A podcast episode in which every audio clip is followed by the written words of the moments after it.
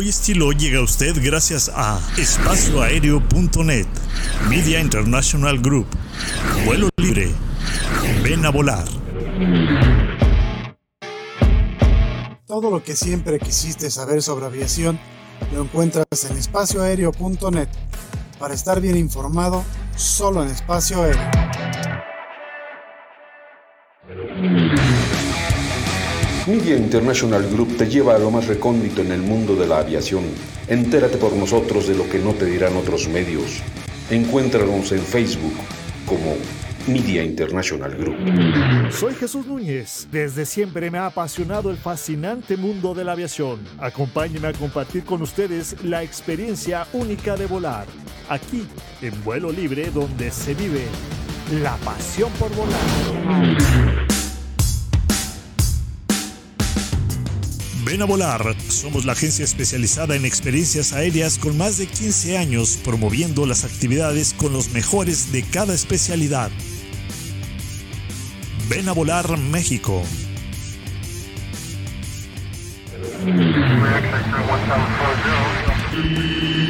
Bienvenidos a Vuelo y Estilo. Estilo.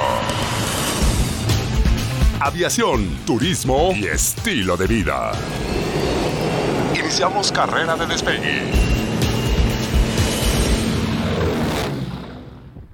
¿Qué tal amigos? Muy buenas tardes. Son las 6 con 11 minutos de la tarde transmitiendo en vivo desde la Ciudad de México a través de viveradio.mx. Esto es vuelo y foto, foto y estilo.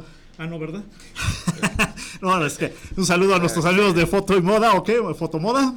Fotomoda. Fotomoda que estaban anteriormente. ¿Estás saludando a todos Estamos... o, nada más al foto? No, no, estamos saludando a, a, al, al programa anterior. Este, aquí estábamos en la discusión. Ay, no es cierto. Gracias por acompañarnos. Eh, nuestras redes sociales, yo soy Jesús Núñez. Nuestras redes sociales eh, del programa a través de Facebook es VE Aviación y Turismo. Nuestro Instagram, eh, Vuelo y Estilo MX. Ernesto, buenas tardes. ¿Qué tal, Jesús, Enrique, amigos que nos ven, nos escuchan en todo el mundo? Es un placer saludarlos hoy, una vez más, eh, desde Vuelo y Estilo. No, bueno, se ve que está medio improvisado esto, ¿verdad? Buenas tardes. Mis redes sociales, Guión Bajo Espacio, ¿ya nos vamos o qué? Ya está, ya dijiste tus redes. Ah, no, Ernie-Megamente. Mis redes sociales, arroba Flyer Lunes en Instagram, síganos. Hoy tenemos un programa pues, un poquito carrereado. Este, ¿Cuándo, no? Bueno, es que empezamos un poquito tarde, pero eh, es, hablando de las noticias de la semana, justo el día de ayer, Hoy, hoy, hoy se realizó la entrega del primer Eurofighter, ¿no? Para, para Qatar. Qatar, para la Fuerza Aérea Qatarí, y esto es en base a que eh, tienen la idea de proteger eh, todo lo que viene con el Mundial de Qatar, ¿no? Entonces, eh, es una buena idea, esperemos que les lleguen más, ya están entrenando los pilotos y las tripulaciones para los próximos aviones, y pues es una noti- noticia fresquita. También como es buena idea mandar a los de la Guardia Nacional, ¿no? A cuidar a todos los nacionales que van a ir a la- a- al Mundial. Fue el Mundial. al de Qatar. Vamos a pagar ¿Qué es los este boletos- año? Vamos a pagar los boletos de avión. Este, ¿Mundial de qué tú? eh, Dicen que de fútbol. Ah, Por si quieres, si estás este, preocupado de la selección mexicana. no, yo voy a Qatar en otra fecha, no en Ah, el Mundial. Sí, no, pues O sea, aprovechar. ¿no? Ah, No, no, La verdad es que, mira, eh, decía un comentarista muy bueno que había en tiempos, tiempos atrás, cuando empezaba a narrar un partido de fútbol, decía, bienvenidos al juego del hombre. Ángel Fernández, no, ¿era Ángel Marcos? Fernández. Ah, Ángel Y no Fernández. porque no lo pueda jugar la mujer. Ojo, creo que ahora lo juegan mejor las mujeres que los hombres, que se han vuelto unas vedettes. Sí, vos, Los hombres, los hombres, los hombres, sí, Los los hombres, hombres. sí. Las mujeres, mis respetos, verás, mi cariño.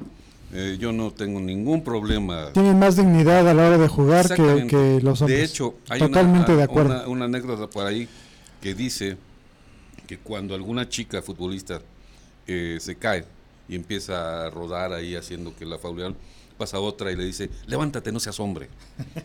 Sí, sí, Ya, sí la Sí, creo, puede o sea, ser, sí. puede ser. ya por ahí se Eso ya es Entonces, normal en, en los futbolistas. para mí el fútbol dejó Bueno, de tener- Para mí el fútbol dejó de tener su atractivo. Cuando, cuando los jugadores realmente se rifaban.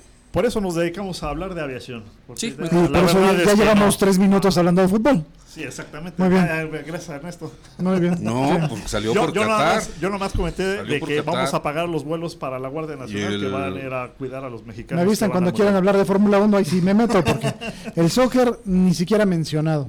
Bueno, hoy vamos a tener temas interesantes. Vamos a hablar de los llanos de Balbuena, el inicio de los vuelos aquí en la Ciudad de México a través también de los campos de Balbuena. Vamos a conocer cómo es el vuelo en ala delta. Vamos a, a irnos de paseo y a bucear, como decías por ahí en, la- en el promo, a bucear con los tiburones y las mantas en las islas Revillagigedo.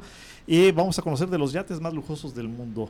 Esa es la información que vamos a tener para ustedes el día de hoy. Y por, por lo pronto, pues vámonos con esto que es el vuelo del informante. Ya deja de. ya, ¿Cómo estoy contestando a la Ah, gente, está. hombre? Ah, sí, gracias a los que ya se conectaron y nos están mandando saludos. Ahí está Pepe Quevedo. Saludos, Pepe. Fuerte abrazo, Pepe Quevedo. Saludos a toda la gente que nos está eh, viendo y escuchando a través de las redes sociales y quienes nos siguen a través de viveradio.mx. Pero bueno, vámonos con esto que es el vuelo del informante y regresamos después de esto. El vuelo del informante.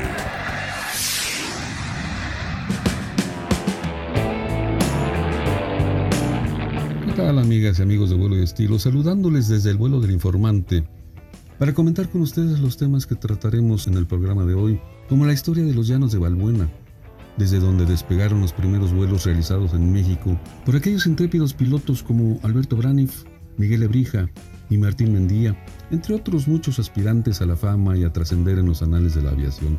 Tema por demás interesante al romper la teoría de los estudiosos, quienes señalan que un aeropuerto se planea, se traza y se determina desde el aire. Con esto el vuelo del informante no pretende avalar bajo ningún concepto a quienes determinan de acuerdo a su real ignorancia dónde construir aeropuertos. Simplemente consigno la historia Balbuena Braniff. Braniff, quien utiliza los llanos por ser de su propiedad, más nunca por contar con estudios técnicos, con tan buen tino que fuera de los primeros incidentes y accidentes en la aviación mexicana, que obedecieron básicamente a la impericia e ignorancia de pilotos y fabricantes que en más de una ocasión eran la misma persona, como en el caso de Lebrija, que hace sus pininos en un avión de fabricación casera. Ahí en Balbuena estudiaron sobre la marcha, corrientes y contracorrientes, o sea, meteorología, eh, para determinar la dirección del viento y para que no me reclamen mis críticos de cabecera. Buena historia, la de los llanos de Balbuena y los inicios de la aviación en México. Pero cambiando de tema, el otro día alguien me preguntó cuál es el tren de aterrizaje de un ala delta. Y mi respuesta ah, primero atemorizó y tras la explicación nada más dejó pensativa a la persona a quien dije el tren de aterrizaje del ala delta eran tus pies respaldados por el equilibrio de las piernas. Nada del otro mundo para quienes gustan de los llamados deportes extremo, como este basado en el aprovechamiento de corrientes ascendentes de aire o termales que con eh, un ala delta vuelan por los principios que se aplican a cualquier aeronave. Aprovechando las corrientes de aire ascendentes, el piloto puede mantenerse en vuelo durante largos periodos y realizar acrobacias. Su fabricación se basa en tela poliéster impregnada con resina o, de composites laminados con alta retención de resistencia, soportada en aluminio o titanio dependiendo del nivel de actividad recreativa o de competencia. Y de ahí a buscar zonas montañosas para navegar si es necesario, por el gusto, por horas ya que no se requiere de combustible alguno. Pero ya lo platicaremos también porque ahora les pregunto, ¿de qué tamaño es su yate? ¿O el que piensan adquirir? Y no se molesten con el vuelo del informante, pero he decidido no influir en su decisión de cambio o de compra del yate, para no ser objeto de reclamos posteriores. Eh, es que yo quería el triple deuce de, no, bueno, no voy a decir ahorita las cantidades. Y tú me sugeriste el Octopus. O si me alcanzaba para el Superyate. eh, el Superyate A. No, hoy lo dejamos a su consideración.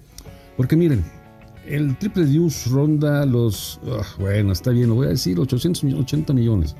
El Octopus anda por los 180 y el Superyate A como 282, más o menos. Precio intermedio entre los dos, eh, entre el primero y el segundo. Eh, y aclaro, son millones de euros, ¿sí? Para que luego no me digan, pensé que eran dólares y no me alcanzó. ¿Cuáles son las diferencias? Pues algunas están en acabados, otras en los motores, que si uno tiene tres helipuertos, suites y o camarotes, cuántos miembros de tripulación, en fin, lo platicamos en, en estilo de vida, para que no pretendan lanzarme para comida de tiburones. Ya lo han intentado y los tiburones nada más dicen otra vez este guacala. En serio, allá en Islas Reviajigedo pueden ir y preguntar a los temidos escualos donde el buceo y la convivencia poco habitual con esas especies es una experiencia inolvidable.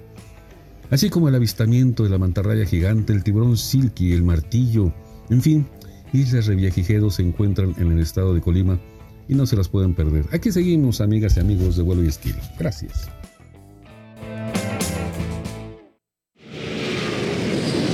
En un momento. En un momento regresamos. Vuelo y estilo.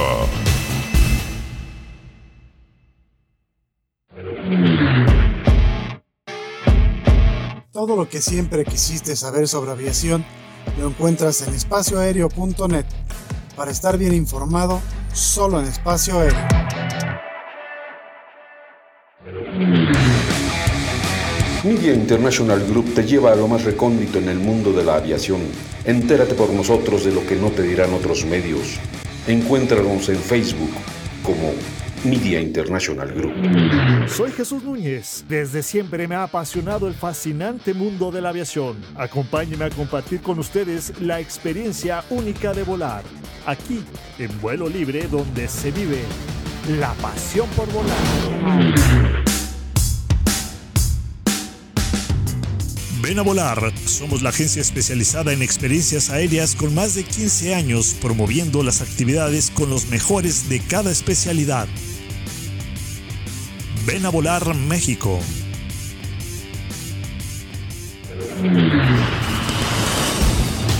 Gracias, gracias por continuar con nosotros. Vuelo y estilo.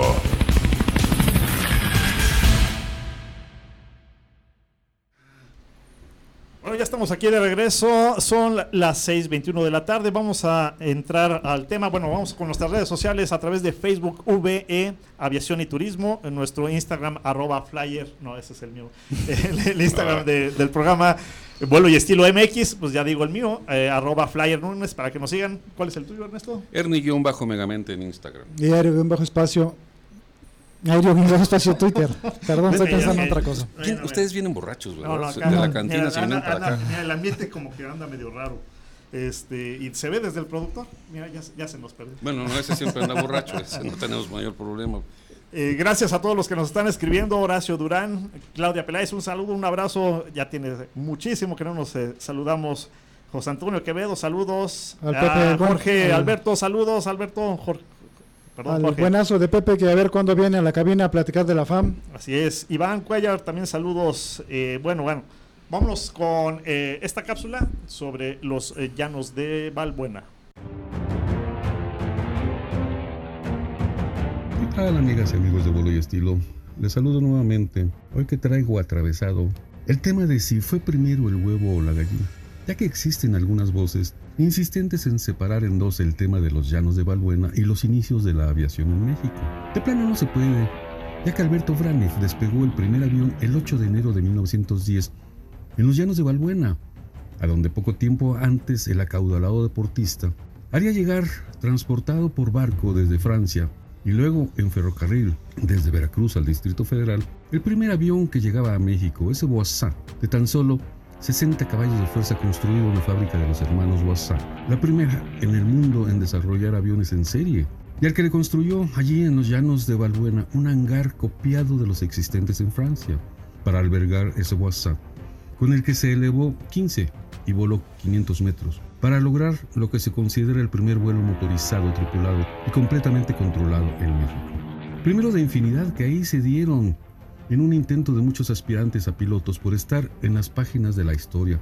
La proeza llevó a otros valientes y esforzados pilotos a ensayar sus vuelos en ese lugar, acogido por muchos ante sus óptimas condiciones para el despegue y el aterrizaje, surgiendo así el aeródromo de Valbuena, escenario de éxitos y fracasos, de algunas tragedias y muchas alegrías. Allí desfilaron pilotos que aceptaron el reto de emprender el vuelo, como lo hizo Manuel Ebrija, a bordo de su Blériot, patrocinado por la fábrica El Buen Tono, en 1910. Para octubre de 1912, Lebrija sobrevuela la Basílica de Guadalupe, después de haber despegado de los latifundios de Valbuena a las 7 de la mañana en un aeroplano de Perdazón, tras alcanzar una altura de 200 metros y girar su nave sobre las torres de la Basílica. Retornó a Valbuena con éxito. En 1911, Francisco Ignacio Madero es, aunque muchas historias digan otra cosa, el primer presidente en funciones, en funciones, que realiza un vuelo, breve pero vuelo, en torno a Valbuena, donde también aterriza en diciembre de 1927 el afamado piloto Charles Lindbergh en su espíritu de San Luis en su recorrido de buena voluntad. Durante la Revolución Mexicana, el aeródromo de Valbuena se convierte en sede de la Escuela Nacional de Aviación en 1915 por decisión de Venustiano Carranza, quien confisca temporalmente sus tierras a la familia Braniff, incluyendo la hacienda de Valbuena. Se edifican hangares en serie para los aeroplanos, así como los talleres nacionales de construcciones aeronáuticas. En 1917 la escuela cambia su nombre, pero, pero finalmente al de Escuela Militar de Aviación, pero permaneció en el mismo lugar. No sé, no sé si la familia Brani fue posteriormente indemnizada. No sé si su estrechísima relación con el presidente Porfirio Díaz, quien trajo a México a la familia Braniff para que su patriarca encabezara la construcción del ferrocarril México-Veracruz y ha convertido en uno de sus asesores realizara millonarios negocios inmobiliarios, como la misma compra de los llanos de Balbuena, insisto. No sé si les indemnizaron, lo que sí les puedo decir es que de esos enormes latifundios la aviación comercial mexicana jamás salió para construirse ahí lo que ahora es el Aeropuerto Internacional de la Ciudad de México. Así es, nada más y nada menos que de donde sí desaparece la fábrica mexicana de aviones y partes, de donde desaparece por instrucciones quién sabe de quién y por qué oscuros acuerdos. De los llanos de Balbuena sale esa gran industria aeronáutica, que bien pudo ser el enorme pilar de la economía nacional, pero ese es otro tema. Por lo pronto, aquí seguimos y gracias por sus comentarios, amigas y amigos de vuelo y estilo. Bueno, ya estamos aquí de regreso. Eh, estamos eh, en el tema de los llanos de Balbuena, que eh, pues era de la familia Braniff. Así fue. Y este Alberto también antes de empezar a volar con, este avión o empezar a hacer este primer vuelo, también estuvo con Joaquín de la Cantoya, con los globos aerostáticos. Sí, con uno de los iniciadores, así es, Joaquín de la Cantoya y Rico. Sí, es que son muchos nombres para mencionar en, muy poco ah, tiempo. Sí, muchísimos nombres. Pero sí, Braniff es el más reconocido, bueno, era un playboy, entonces eh, él normalmente aparecía en las páginas de los periódicos de aquella época. De la socialite. Así es, su, mamá... Eh, podemos pedir este de pronunciación de francés acá. Sí, porque es, de Perducín. Pero bueno, eh, su mamá, de hecho, él era el menor de, la familia, muere el padre, y su mamá se lo lleva a, Francia para ver eh, que eligiera alguna actividad que no fuera tan peligrosa porque él había sido eh, toreador, boxeador, o sea, era de adrenalina torero, Torero, don Alberto Braniff. Toreador. Entonces, eh, entonces él ve pasar en, el castillo propiedad de su madre, allá en Francia, eh, un avión y queda maravillado, ¿no? Eh, independientemente de los pues vuelos que los Inicios, prácticamente, y en Francia. Así, fue. En Francia, entonces él le, eh, le, paga 50 francos eh, a este aviador para darle una vuelta y desde ahí se enamora de, de la aviación. Pero él ya había viajado en globo, o sea, ya tenía una trayectoria especial. ya conocía las alturas. Sí. ahora bien, la separación que se tiene que hacer sobre el tema de los llanos de Valbuena y sobre los primeros vuelos, es que históricamente eh, el vuelo de 1910 de, del 8 de enero de Braniff de, de, mil, sí, de 1910 fue el primero a motor y conéctalo y produjo muchos récords. O sea él tiene también el récord del primer vuelo nocturno el primer vuelo con un pasajero. O sea fueron varias cosas eh, su avión no funcionó en el primer vuelo, fueron varios vuelos porque no, no, podían eh, mezclar el combustible. Desde, el 9, desde el 1909. Y desde diciembre que llega la aeronave. Haciendo los intentos. Y, Así es, y no funcionaba. combustible. Sí, por la mezcla de combustible, y por la altura de la Ciudad de México no, no funcionó. Entonces, es, bien curioso porque rato estábamos discutiendo de la, de la desinformación en preproducción. Y eh, hay un par de periódicos que dicen que Braniff vuela, su primer vuelo es el 10 de enero, cuando fue el 8 históricamente. Entonces, ya desde estamos hablando de que hay muchas imprecisiones y tratar de recuperarlas eh, ya después de un siglo pues es bastante Complicado. difícil, ¿no? Sí, es complicado. Entonces eh, estamos tratando de llevar los acontecimientos conforme los cronistas de la época, no páginas de internet, conforme a los cronistas de la época las fueron narrando. ¿no? Entonces esa es nuestra, nuestra idea, no nos basamos en páginas web, nos basamos en, en crónicas históricas que también pueden tener sus errores, como estas de El Imparcial y El Heraldo que publicaron que el, el vuelo fue el 10 y no el 8. Y se dice que hay quien dice que voló por todo el- el- los llanos de Balbuena, que eran enormes, ¿no? Eh, yo les comentaba que hay historiadores que dicen que los llanos de Balbuena no es el aeropuerto actual y hay quien dice que sí. Entonces me puse a, a buscar información y dice, hay quien dice que... Ahorita se los dices, vámonos al corte. y Ok, ya, regresando- ya no voy a hablar. entonces. regresando No, yo ya no dices. voy a hablar. Ya que había encar- me había encarrilado, mira. Exacto, ahí, ahí guárdala. No, yo ya me ahí voy. guárdala. Vamos al corte y regresamos. Sí, ya que se vaya, niña berrinchuda. Sí, yo ya me voy. En, en un momento. En un momento regresamos. Vuelo y estilo.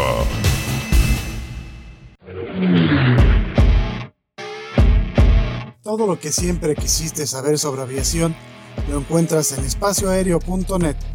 Para estar bien informado, solo en espacio aéreo. Media International Group te lleva a lo más recóndito en el mundo de la aviación. Entérate por nosotros de lo que no te dirán otros medios. Encuéntranos en Facebook como Media International Group. Soy Jesús Núñez. Desde siempre me ha apasionado el fascinante mundo de la aviación. Acompáñenme a compartir con ustedes la experiencia única de volar. Aquí, en vuelo libre, donde se vive la pasión por volar. Ven a volar. Somos la agencia especializada en experiencias aéreas con más de 15 años promoviendo las actividades con los mejores de cada especialidad. Ven a volar México.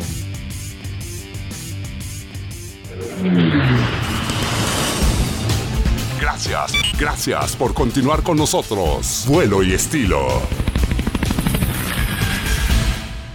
Ya estamos ahora sí de regreso. Son las 6:31 de la tarde. Les recordamos nuestras redes sociales a través de Facebook, VE Aviación y Turismo y nuestro Instagram, Vuelo y Estilo MX. De pues, tu red personal, tu, tu Instagram. Ernie-megamente. Aéreo bien bajo espacio, Twitter. Y mi Instagram, arroba flyer en Nunes. Y bueno, ahora sí, ya como en, en los, No, en yo los, ya pro- no, en ya, los ya. programas de concurso. ustedes. Ahora sí. Ya continúen ustedes, yo ya. A ver, me- entonces nos decías. Siempre me interrumpen. en lo mero, lo mero Ah, bueno. Es que hay que cortarle aquí, mira. El, Sí, eh, fíjate el los horario. 20 patrocinadores que tenemos, compadre. bueno, le estaba comentando que hay, hay quien dice que mm, eh, este terreno era de cerca de 12 mil metros cuadrados, lo que es eh, impresionante, ¿no? Eh, hay una placa en Tapo que dice que ahí exactamente en la entrada de Tapo, ahí estaban ubicados los llanos de Balbuena. Y si uno hace eh, la medición entre Tapo y el aeropuerto hay 5 kilómetros. Entonces los cronistas de la época dicen que los llanos de Balbuena eh, era desde Lecumberri hasta Tapo y lo que hoy es la colonia Moctezuma. Había Eh, entonces- mucha falta de, de- de, es- mediciones. Sí, sí, sí, pero bueno, era, estos, estos señores tenían eran- muchos terrenos. Recuerda que eran latifundios y Sí, sí, sí. minifundios. Sí, Sí, o sea, eran zonas muy, muy, muy enormes, extensas, enormes, enormes. que inclusive pudieran llegar hasta donde termina el aeropuerto de la, de- Así es. de la de de hecho, es por a eso iba. Con, con el vuelo de Braniff, él lo que hace es despegar, volar recto, o sea, elevarse, volar recto y nivelado y volver a caer, vamos, ¿no? Un aterrizaje Sobre controlado. la misma zona. ¿no? sobre la misma O zona. sea, no hizo virajes. Fue, Mm, fue exactamente. No, fue a eso, a eso me refiero de que hay cronistas que dicen que viró, hizo varios vuelos y volvió a aterrizar, lo cual Yo no creo pudo que haber se cierto. confunden con el de Lebrija, ¿no? Exacto, el Brija sí lo logró. Sí, lo- Lebrija sí logra llegar a la basílica, Sí. según los entendidos. Y vira, o sea, hace virajes. Y él sí Así hace es. virajes y retorna. Así es, a- por eso se le a- a- considera, se le considera a Lebrija el primer piloto real de, de la aviación De en la México aviación. y a Braniff como el primer, eh, el innovador sobre este tema en, en- en aviación, ¿no? Pues ahí se iban, porque los dos eran amantes de los deportes eh, extremos. Así es, Lebrija pues, era corredor de autos, ¿no? Era corredor de autos, les encantaban los globos a los dos. Así es. Entonces eh, son cuates que, que vivían de eso, de la adrenalina. Sí, de mucha lana, ¿no? Tenían el recurso, El recurso, suficiente. claro. La, la- la familia Braniff, como lo, lo comentamos en la cápsula, llegan invitados por, por Porfirio Díaz para que el papá del que no recuerdo en este momento el nombre. Tomás. Tomás, Tomás. era Tomás. Tomás, eh, dirigiera las obras del ferrocarril México-Veracruz. Sí, eran muy allegados, Y eran muy, muy entonces allegados. ahí se empieza a meter, a meter, a meter con, Sí, pues, con- y con ahí- de ahí todos Díaz. los negocios que realizó y hay también. un chorro no, no, no, no, de negocios. Ujú. Y bueno, entre esos, eh, el sector inmobiliario, con todo lo que logra hacerse en la zona de Balbuena. Sí, de hecho, la, una idea original que tenía Braniff para mm, volar no era en Balbuena, era en Tlalpan, en San Antonio Abad. Ahí tenían otro terreno muy grande, pero lo que sucedió es que como habían cedido parte de, de Balbuena a los zapadores, esto les quedaba mucho más cerca a la hora de aplanar el, el territorio para poder aterrizar con un poco menos de riesgo, pero originalmente estaba planeado para que fuera ahí en la, la calzada de San Antonio Abad. Entonces, eh, hay muchos datos muy curiosos que, que mucha gente no toma en cuenta eh, y nada más publica que pues Braniff voló y e hizo esto y hizo aquello, ¿no? Pero realmente eh, de Braniff es, es- puede haber varios libros de su vida, de lo que son los llanos y de los vuelos que antecedieron, porque eh, este fue, eh, como ya dijimos, el primer vuelo con motor y dirigido, ¿no? Pero desde eh, finales de 1700 hubo ascensos en, en el país, no solo en la Ciudad de México, en Jalapa, eh, en Michoacán, en Pachuca, o sea, ya había gente interesada Bueno, en de esto. hecho, se habla de que no fue el primer eh, intento de vuelo, no, no fue en Balbuena. Acá en, en, este, la que está pegada a Polanco, ¿cómo se llama? Anzures. Anzures, sí, bueno, La vaquita. Pero ahí, ahí, ajá, en la hacienda de la vaquita, ahí estaban eh, Miguel Lebrija, me parece que él, él intentó hacerlo, pero Sí, con un planeador. intentó, sí. Y, Y de antes, hecho fue un planeador construido por él. Así es, pero antes que eso, en 1909 estaban los Aldazoro, que fueron parte de los primeros cinco eh, estudiantes que prácticamente fundaron la Fuerza Aérea Mexicana. Los Aldazoro hicieron un planeador eh, y tuvieron éxito en volarlo. El problema, ellos eh, volaban en la colonia Roma, en la avenida Querétaro, En Querétaro. y no hay ningún vuelta. signo actual Sí. de que ahí hubo algo de la aviación, ¿no? En los inicios. De hecho, mucha gente no reconoce a los hermanos Juan Aldazoro en, en estos términos. Pero ellos también fabricaron sus planeadores, eh, tanto aquí como en pasa que Michoacán. to- todavía eran eh, pues colonias muy, muy... Sí, bueno, había tren entre pues, colonias, ¿no? Sí, exactamente. Pero ellos eh, hicieron un planeador que también voló, pero tanto Lebrija como los Aldazoro en sus inicios eran planeadores que eran eh, impulsados por los coches, ¿no? Y los Sí. coches, pues el, el coche de mayor potencia en aquel entonces le pegaba a los 50 kilómetros por hora, que no era mucho. Bueno, los motores simplemente de, de estos aviones eran de 60 Pues caballos de 60 fuerza. caballos. Bueno, el, el que trajo primero eh, este, el del buen tono, eh, era de Sí, 20. la fábrica de. Era de 20, eh, Y de 20 para y la 40. altura en la que está la Ciudad de Sí, México. sí, pero, pero ahí, ahí fue un error, obviamente no había eh, ingenieros ni nadie que les avisara. Pues es que todo Pero- puro valor. Pero, pero de hecho el, el Boazán eh, tenía varios tipos de motor que tú le podías Sí. cambiar. Al final le cambian, al, al Blériot que trae Lebrija le cambian el motor y ya puede volar. Es cuando eh, Lebrija hace el vuelo, porque Sí. le cambiaron el De motor. hecho empieza con el que trajo... Y no- este, sí, lo- lo- lo la, trae la empresa esta, la el fábrica, buen tono. El buen tono. Ah, del buen tono de Sí, el- aquí en el- México. Así es. Eh, ahí se me fue el nombre de este señor, pero bueno, él también fue de los iniciadores que trajo los primeros globos y fue sensacional para su área de mercadeo, ¿no? O sea, con, con Sí, pues estuvo haciendo el, el dirigible. Ahí varios dirigibles, así es. eh, y, y en base a eso, su popularidad creció y fue cuando se dieron cuenta de que iba en ascensión, ¿no? O sea, eh, esos son realmente los inicios de los vuelos. Por eso, eh, vuelvo a repetir, Balbuena eh, es una punta de lanza en los vuelos tripulados con motor. Sí. Pero los grandes vuelos se dieron desde antes. Desde antes, Obviamente claro. hay una sí. temporada de grandes vuelos, una época de temporada de grandes vuelos desde el, el aeropuerto, lo que es hoy el aeropuerto, desde sus inicios, desde 1910, pero hay que acotar que eh, principios, finales de 1700, principios de 1800, ya hubo intentos de mexicanos por Mira, el- el- alcanzar el, el cielo. primer vuelo en globo a nivel mundial se realizó en Francia en 1781.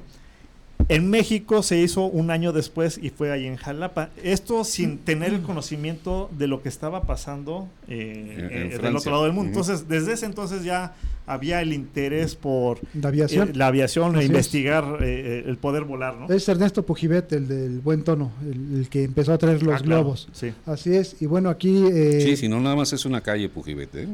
O sea, Sí, no, tuvo- es tuvo- que Bueno, no, no, investiguen no. por qué el nombre de muchas de las Sí. calles que hay Sí. aquí en la Ciudad de México. No recordaba el nombre. perdón, vamos a reclamar al señor productor. ¿Por qué nos están eh, diciendo que no se ve el programa? pues ahí está, mira, así se ve. Caray, aquí, ay, mira, Es- aquí clarito ah, dice No, no, sí. aguacate para el taco. Sí, no se ve. Es Benito León Acosta, eh, fue reconocido como el primer aeronauta mexicano en estos términos, en globos, oriundo de Guanajuato, y en 1842 realiza su primera ascensión en un globo fabricado por él mismo.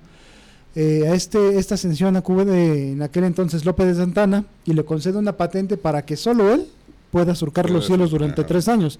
Estamos hablando de poquito después de, de lo que comentabas de Francia, ¿no? Con los globos. No, de hecho, eh, eh, él, él es uno, pero antes de él. Antes hubo oh, varios, y hubo ahorita- varios. Y ahorita te voy a dar el nombre. De hecho, hubo, saltos de catedrales, que es otro boleto, pero habría que comentarlo. Bueno, pues es que globos y, y ala delta desde tiempos inmemoriales. Sí, bueno, pero Sí. globos en aquel momento, no globos de otros globos. Tranquilo, tranquilo, Ya, no ya te no- no se está sulfures. Sí, Sí, sí. Bueno, ya vámonos a corte. No, todavía tenemos Ah, bueno. cinco minutos para. si lo ven que empieza a escupir espu- espuma, no se espanten. Así es. Es que lo que no tenga motor no sirve. Pero eso fue el antecedente para que lo que a ti te gusta esté ahorita vigente. Así es, exactamente. Entonces, retomaste mi frase. Así es. Entonces, eh, Todo, todo lo que se mueve ahí arriba es gracias a lo que se movía antes sin motores. bueno, bueno, Eh, está bien. está- Sigan, ahora, sigan, sigan ¿qué- qué- parloteando. qué- qué Yo le está- estoy ¿Qué le leyendo. está pasando a, los F-35? A ¿qué ver, opinan? ¿qué le está pasando a los ver. F-35? Ahí están paraditos. Ahí está, pero ya quisiéramos tener Ya cinco por lo menos aquí en. México. Pero No, porque los estrellamos eh, ¿Cuántos tenemos? y se echan a perder. Dos F5 Dos todavía F-5 volando. Gracias a los maravillosos mecánicos mexicanos. Sí, son excepcionales. para mantenerlos Eso sí, volando, la verdad es que mis sí. respetos y, para y- ellos. y no solo con esos aviones, con lo que hicieron también en, en, en otras épocas. En con la otros Segunda Guerra aviones, ¿no? Mundial con los Pecuas eh, es la época más reconocida. Digo, finalmente ellos son excelentes mecánicos, pero son muy reconocidos por lo que hicieron internacionalmente con los P-47 en la Segunda Guerra.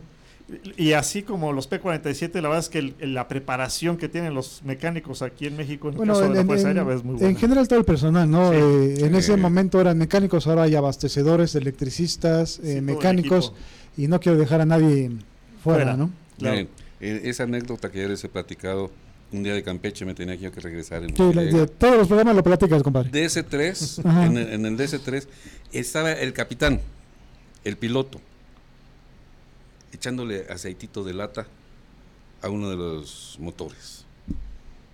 O sea, el hacían, eran todólogos, o Sí. siguen siendo todólogos. Pues sí. Sobre todo el, el tema de la creatividad para poder resolver Sí. eh, Problemas, los problemas, problemas. que se les vayan presentando en el momento, ¿no? Y tener esa capacidad para resolver, que, que por eso son muy reconocidos. Sí. eh, Pero es que Enrique los- se molesta porque no quiere que le toque a su fuerza aérea. Oh, Sí, no, ni a la ¿por qué Marina, por favor. A submarinos, no. Yo soy incondicional de la, de la Fuerza Aérea y de la Sí, Marina. pero no, no te andes besando con ellos en la calle, eso, o sea, dan muy mala imagen. Bueno, será con ellas, porque con ellos te lo dejo a ti, compadre. Yo no, no le hago a eso. Ay, de veras. Bueno, de hay, hay muchos datos más. eh, nos quedan dos minutos antes de ir a corte. Eh, Ah, bueno, de- durante es, antes de que empezara, de que la Fuerza Aérea, bueno, Carranza tomara los campos de Balbuena y hicieran la escuela militar, también hubo personajes que desfilaron durante ese periodo Sí, en los no. campos de Balbuena, como. Roland Garros, Francisco y Madero, lo sí, eso fue comentábamos en, también en antes de... las primeras de- exposiciones aéreas. Hubo dos, eh, 1910 y 11 me parece. Bueno, es- eso...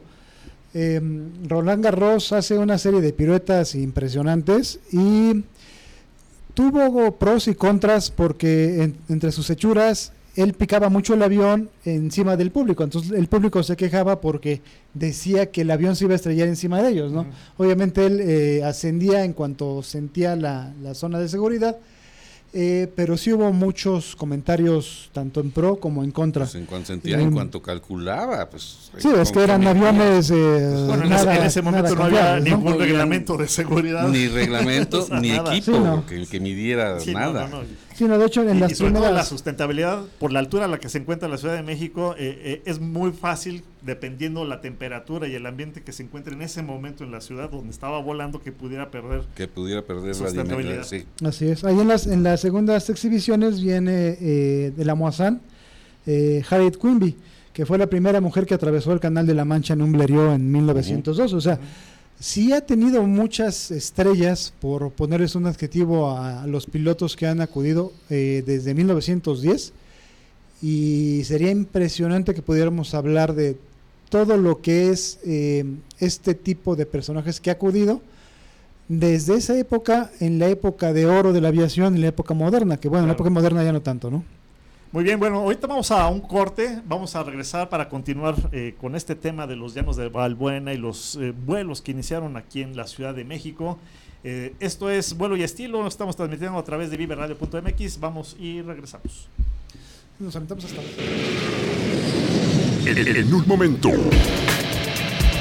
En un momento regresamos. Vuelo y estilo.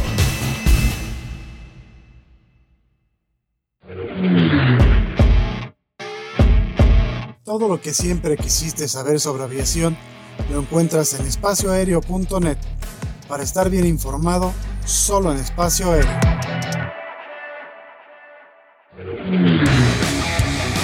Media International Group te lleva a lo más recóndito en el mundo de la aviación. Entérate por nosotros de lo que no te dirán otros medios. Encuéntranos en Facebook como Media International Group. Soy Jesús Núñez. Desde siempre me ha apasionado el fascinante mundo de la aviación. Acompáñeme a compartir con ustedes la experiencia única de volar. Aquí, en vuelo libre, donde se vive la pasión por volar.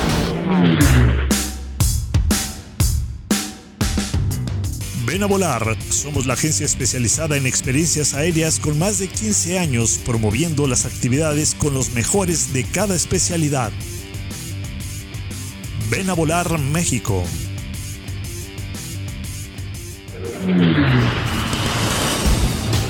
Gracias, gracias por continuar con nosotros. Vuelo y estilo. Ya estamos de regreso, 6:46 de la tarde. Nuestras redes sociales para que nos sigan a través de Facebook es VE Aviación y Turismo. Nuestro Instagram, arroba vuelo y estilo MX. Eh, si tienen alguna situación con seguirnos a través del Facebook Live, nos pueden escuchar a través de viveradio.mx. Eh, ¿Tus redes sociales? Aéreo-megamente. Aéreo-espacio Twitter arroba Flyer Nunes en Instagram y muchas gracias por los comentarios. Por ahí nos estaban eh, preguntando de, la historia, dónde se puede conocer más sobre la historia de Mario, la Mario me parece que era Mario. Mario, eh, eh, Mario yo te recomendaría que hay muchas páginas buenas, pero siendo, si te gusta realmente la historia de la aviación y sobre todo la mexicana, hay revistas que salieron hace muchos años, me refiero a ello de, de los cronistas que estaba diciendo, eh, si encuentras Totlis o Cuautlis, son, son de lo mejor que te puedas eh, llegar a encontrar. Hay muchos Totlis que si les sabes buscar en internet están escaneados en muy buen estado y son una excelente, excelente fuente de información. La Fuerza Aérea, ahí en la comandancia, tenía una biblioteca que antes de la pandemia podías acudir, tenía algunos Totlis y solo tenías que pedir el, acceso, tendrías que echarle por ahí un grito a la, Fuerza Aérea, porque sí tiene eh, muy buen acervo bibliográfico, sobre todo de ellos, ¿no? Eh, los coaches los, estaba vendiendo, los estaban vendiendo, pero a raíz de la muerte de Manuel Ruiz Romero, no sé exactamente qué haya pasado con ellos. Entonces, eh, pues yo te podría recomendar algunas páginas, escríbenos y te puedo recomendar unas páginas o incluso pasarte algunos em, links. links o incluso algunos libros o totlis que por ahí tengo en PDF. Si te interesa realmente la, la parte histórica, sobre todo de la FAM.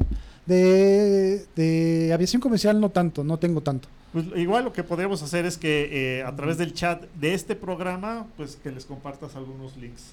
Eh, es que tengo mm, varios discos duros con, pues no PDFs escaneados. no, yo, se los ofrezco, yo se los ofrezco. Mario, si te los quiere vender, nos avisas, por favor. No, yo no vendo, yo comparto el conocimiento con la gente que le interesa. O sea, yo soy Linuxero como buen informático yo no vendo nada, yo obsequio lo que yo tengo para que la gente realmente eh, se comprometa con la lectura de la historia de la Fuerza eso- dice al aire, eso dice al aire. No, y también lo sostengo aunque no esté en el aire.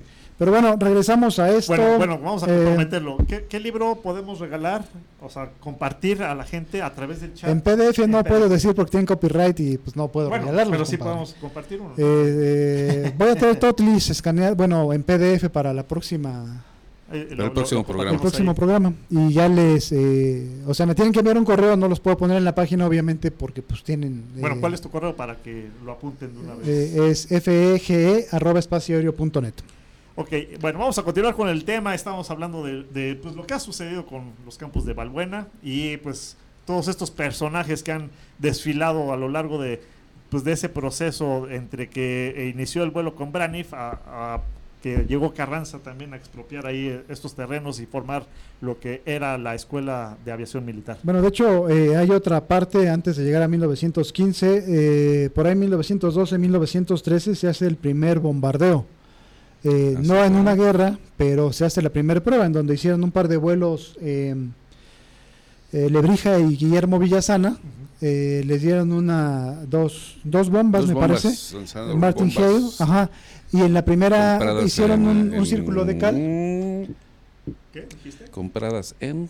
Bueno, eh, no, tengo no ese dato, pero fabricación fi- nacional. finalmente Me que son este, l- francesas. los proporciona la, la Secretaría de Marina y Guerra, tratando de ver qué se puede hacer, eh, obviamente de carácter bélico con los primeros aviones, y pintan, eh, no sé en qué parte de los llanos, un círculo de cal, y el primero le erran por mucho, y el segundo sí latinan, pero porque pasaron volando a muy baja cota, y la explosión causa daños a la aeronave. Entonces, de milagro aterrizan, pero en cuanto aterrizan, se rompe Se la aeronave. todo el Un avión. de Perducín, muy parecido en el que voló Madero. Madero. Entonces, eh, hay, hay muchos datos históricos de, de esto eh, que lamentablemente están muy desperdigados, ¿no? O sea, Sí, tienes que recopilar y recogiendo. Eso es otra cosa, Mario. Empieza a entrar a Ujú. diferentes eh, páginas, portales y ve ubicando. eh, inmediatamente te das cuenta cuál es información real, cuál está volada y cuál fue tomada para reproducir, Rellenar. rellenar, nada más. Es interesante. Te, te avientas un buen rato ahí, Mario. Sí, y tienes, como dice Ernesto, tienes que hilar mucho porque aún para las los cronistas de la época las fechas eh, no corresponden y hay mucha gente que nada más hace, hace copy-paste y no se da cuenta de que la fuente está errónea. Entonces eso se empieza a volver un dogma y al día de hoy las fechas realmente no, no, No, hay muchas ¿no? fechas eh, en este rubro de la aviación Sí, que no. que se han perdido en el espacio. Sí, de hecho, al día de hoy no hay nadie que te pueda decir exactamente dónde fue el vuelo del Guasán, ¿no? O sea, hubo un obelisco que estaba marcado por ahí exactamente en dónde fue, pero se perdió eh, en algún momento ese obelisco me parece que estaba en la unidad Kennedy, para los que viven en la Eso. Balbuena pues saben que la unidad Kennedy es muy grande, Se perdió abajo de uno de Eh, los edificios. pues quién sabe, pero la unidad Kennedy son enormes, tengo muy buenos amigos por ahí en la unidad Kennedy, vecinos en la Balbuena, eh, y hay quien dice que fue en la tapa, en donde está la placa, entonces eh, no se sabe exactamente dónde, dónde aconteció este, este vuelo. Eh, otro dato muy importante dentro de eh, la fabricación de ya de aeronaves en México, que México en ese momento era considerado una potencia, un orgullo nacional fue en 1917 cuando un biplano Serie A con motor Astalt y la famosa hélice Anáhuac eh, realiza su vuelo. Todo de Construida, fabricación nacional. Ah, Hace hincapié en que Todo, es construido en Todo México. construido. eh, 100% La- mexicano. Sí. la hélice 100% Anáhuac, mexicano. orgullo De, nacional. de hecho, la regalaron a, a Japón. ¿no? bueno, hubo varias, varias regaladas. Sí. De hecho, hay una todavía en el Museo de la Hay una- Aviación que debe de estar por ahí. un- en, ah, el, el que hablábamos el otro día del museo que está en Filomeno Mata. Eh, ajá, el, el- de. Betlemitas, en el Sí. Betlemitas. No, pero la hélice Anáhuac, la, la original, original, original, se supone que está en el Museo de la Fama en Santa Lucía. Ah, también ahí hay un, un motor Ansani, me parece. Y está el, si no me recuerdo, está el motor, el ENB de, de un Boisson. No sé si el de Braniff, pero había un motor en B. Vale la pena ir. Eh, y este, esto fue el inicio de los talleres nacionales de construcción aeronáutica, que fueron todo un orgullo para México y se desaparecieron en... Ese es todo un tema que, En el aire. No, no, no, es que tenemos que- hemos ido que- que dejando, desarrollar, ¿eh? hemos ido dejando de lado ese tema. Hay que desarrollarlo, porque realmente fue una traición a la patria. Esas sí son traiciones a la patria, no eh, jaladas que hablan otros. Esas sí fueron traiciones Bueno, a es la que patria. teníamos todo para haber sido una potencia con la industria Así es. aeronáutica Así y es. Se tiró a la basura. Y ahí lo curioso en los inicios de la aviación militar es que era parte aviación militar, parte civil, ¿no? Guillermo Sí, Villa- todo. Villasana nunca perteneció a ni Lebrija, ¿no? A ni, la milicia. ni- A la ni milicia, Braniff, no. Pero Ah, ellos fueron niños bien. así es, pero el eh, director, deportistas. el director fue Alberto Salinas Carranza, si no me equivoco, si no que me corrijan. El, el El de los- de, de Carranza. Sí, uno de los dos, porque fue ellos, eh, de los cinco que fueron a tomar eh, un curso de aviación a a Estados París. Unidos, Ah, es que uno de Mm. ellos se va a París primero, el, de los Carranza. el- bueno, eso, eso sí tendríamos que, tendría que, que checarlo, pero bueno, estaba Juan Pablo Aldazoro, que les comentaba, Juan Pablo Aldazoro y su hermano Eduardo Eduardo Aldazoro, que fueron de los primeros junto con eh, Salinas, eh, Horacio Ruiz Gaviño, que fue el primer correo en México. eh, ellos fueron los que volaban los aviones primero en Querétaro, los dos primeros. Horacio se une ya en Michoacán, me parece. En una mina empiezan a hacer motores ya para sus planeadores. Entonces estuvieron a cinco segundos de ganarle a, a Braniff con un aeroplano nacional creado por ellos, ¿no? Muy pocos meses de diferencia. Nada más que ellos los llaman precisamente para irse a estudiar a Estados Unidos, junto con Gustavo Salinas Camiña y Alberto Salinas Carranza, que me parece que fue el primer eh, jefe de, de, mm, la parte militar aquí en México, ¿no? El jefe de aeronáutica que fue militar, la Fuerza Aérea después. que fue la Fuerza Aérea después, así es. Sí, pues este quedó sobrinito, sobrinito, quiero que te hagas cargo de Pero eran, era, sí digo, finalmente eran, los dos eran parientes en uno mayor grado de, de Carranza, pero sí demostraron su, su, Su amor por la aviación. claro que sí, sí, sí, así es. por Entonces sí no era eh, No fueron Típico- improvisados de, de Sí, no, por compadrazgo, volaron. Sí, no, no fue volaron, nepotismo, sí. ¿no? O sea, sí, Sí, sí lo ganaron a pulso, ¿no? Entonces ellos cinco fueron los que mandaron. eh, había que checar esa parte de si se fue alguien primero. De alguno, Eh, y- alguno de y- ellos, de hecho, creo que participó eh, este, en la guerrilla contra Villa. Eh, sí, Sí. bueno, fue, fue, eh, me parece que fue, no, mejor te lo checo, pero sí, de hecho, cuando ellos llegan ya estaba la revolución, entonces los ponen a hacer diferentes cosas y a participar eh, en teatros, no podemos llamarle aéreos todavía, pero como asesores, Sí. en términos de aviación, eh, algunos con Villa, otros de este lado, Pues entonces... es que traían el, el- el fresco, el conocimiento. Sí, pero no había aviones, de hecho se planeaba comprar Bueno, yo no aviones, dije pero... aviones, yo dije el conocimiento. Desde, desde Huerta, Huerta planeó comprar 20 aviones, pero nunca se Nunca se consolidó, el... Nunca se concretó Ah, nada, pues es, es. que andaba igual para arriba y para abajo, lo de mato. Ya todo el mundo sabía que, que se iba a convertir en un arma muy importante, pero nunca lo concretaron, ¿no? Y, y para mi gusto, un error de, de Carranza fue que decretó como arma la Fuerza Aérea, no como eh, una dependencia... Independiente. eh, Independiente. ajá. Y hasta la fecha, bueno, pues sigue dependiendo. Es de una comandancia, es una comandancia ahora la Fuerza países. Aérea. Sí, son Son independientes. totalmente Sí, o independientes. sea, en otros países el ejército tiene su arma eh, aérea y aparte está la Fuerza La Aérea, independiente de presupuestos, de órdenes y de todo. Entonces, eh, eso para mí, qué bueno que, que lo decretó Carranza eh, en 1915, pero eh, pues una vez, ¿por qué no le echó la mano? no Sí, debió haber cambiado pues poquito más adelante. digo. Así es. Sí, como la, antes la Marina dependía también de la, digamos, de la defensa de la Secretaría de Marina y Guerra y después se independiza. Sí. Esa es otra cosa totalmente Que son temas que, que en verdad eh, apasionan y hay mucho de qué hablar. Eh, si ustedes nos dicen de qué les gustaría que tratemos eh, en, en los próximos Los programas, próximos programas, los porque temas. bueno, hay mucho, hay mucho sobre la historia de la aviación en México y que, bueno, lo, lo mencionamos, los talleres de construcción aeronáutica, eh, qué pasó con todo ese tema, a dónde se fue, por qué se fue, ¿Qué construyeron? ¿Qué hicieron? ¿Cuáles Es- fueron los logros? ¿Quiénes participaron? qué pasó con estos pilotos que se fueron a, a estudiar para pues, iniciar lo que sería la, la Fuerza Aérea.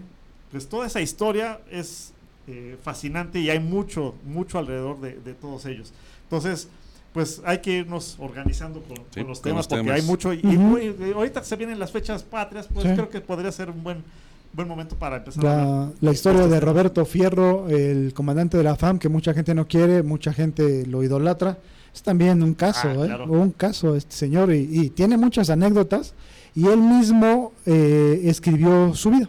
Entonces ahí no hay pierde, o sea, él escribió a lo mejor, Tiene cosas que dices, bueno, ahí, le echó sí. salsa. Se, Pero- se- se quieren mucho, se trató muy bonita. Sí, pero, pero realmente te, te comparte, o sea, lo empiezas a leer y te metes en su vida, en cómo era en esa época y dices, híjole, qué, qué, qué rudo, ¿no? O sea, y era una persona bajita y tenía unos tamaños formidables el general.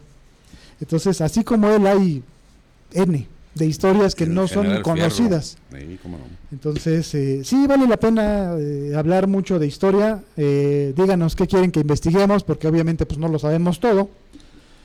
Eh, Ellos no. eh, tú tampoco, Él- él, compadre. él lo vivió, pero se le olvida, obviamente. Sí, no, y aparte, sí, cuando, Sí, vienes, sí, sí, sí, cuando bueno. vienes al estudio bajamos por ti porque no sabes llegar, compadre. Entonces, ¿cómo te explico? Muy bien, pues ya son las 7, vamos a- al corte, eh, entrar al siguiente segmento. Estamos en vuelo y estilo. Esto es eh, a través de viveradio.mx. Vamos y regresamos. En, en un momento. En un momento regresamos. Vuelo y estilo.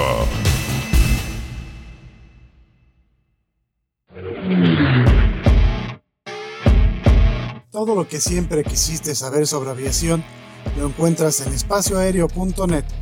Para estar bien informado, solo en espacio aéreo.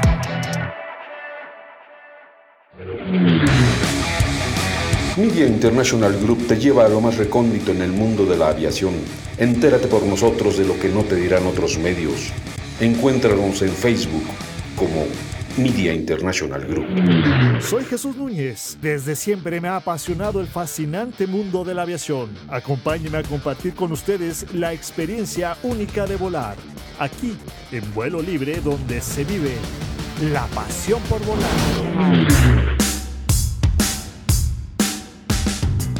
Ven a volar. Somos la agencia especializada en experiencias aéreas con más de 15 años promoviendo las actividades con los mejores de cada especialidad. Ven a volar México.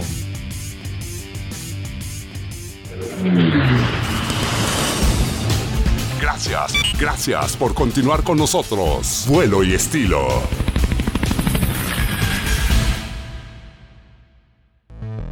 Seguimos en vuelo y estilo, amigas y amigos, y claro que es posible sostenerse en el aire planeando, subiendo y bajando sin necesidad de motor de avión, helicóptero ni nada parecido. Vaya, lo hicieron los chinos desde el siglo VI después de Cristo, con un conocimiento tal vez heredado con el que supieron desarrollar cometas aerodinámicas lo suficientemente largas que soportaran el peso de un cuerpo humano.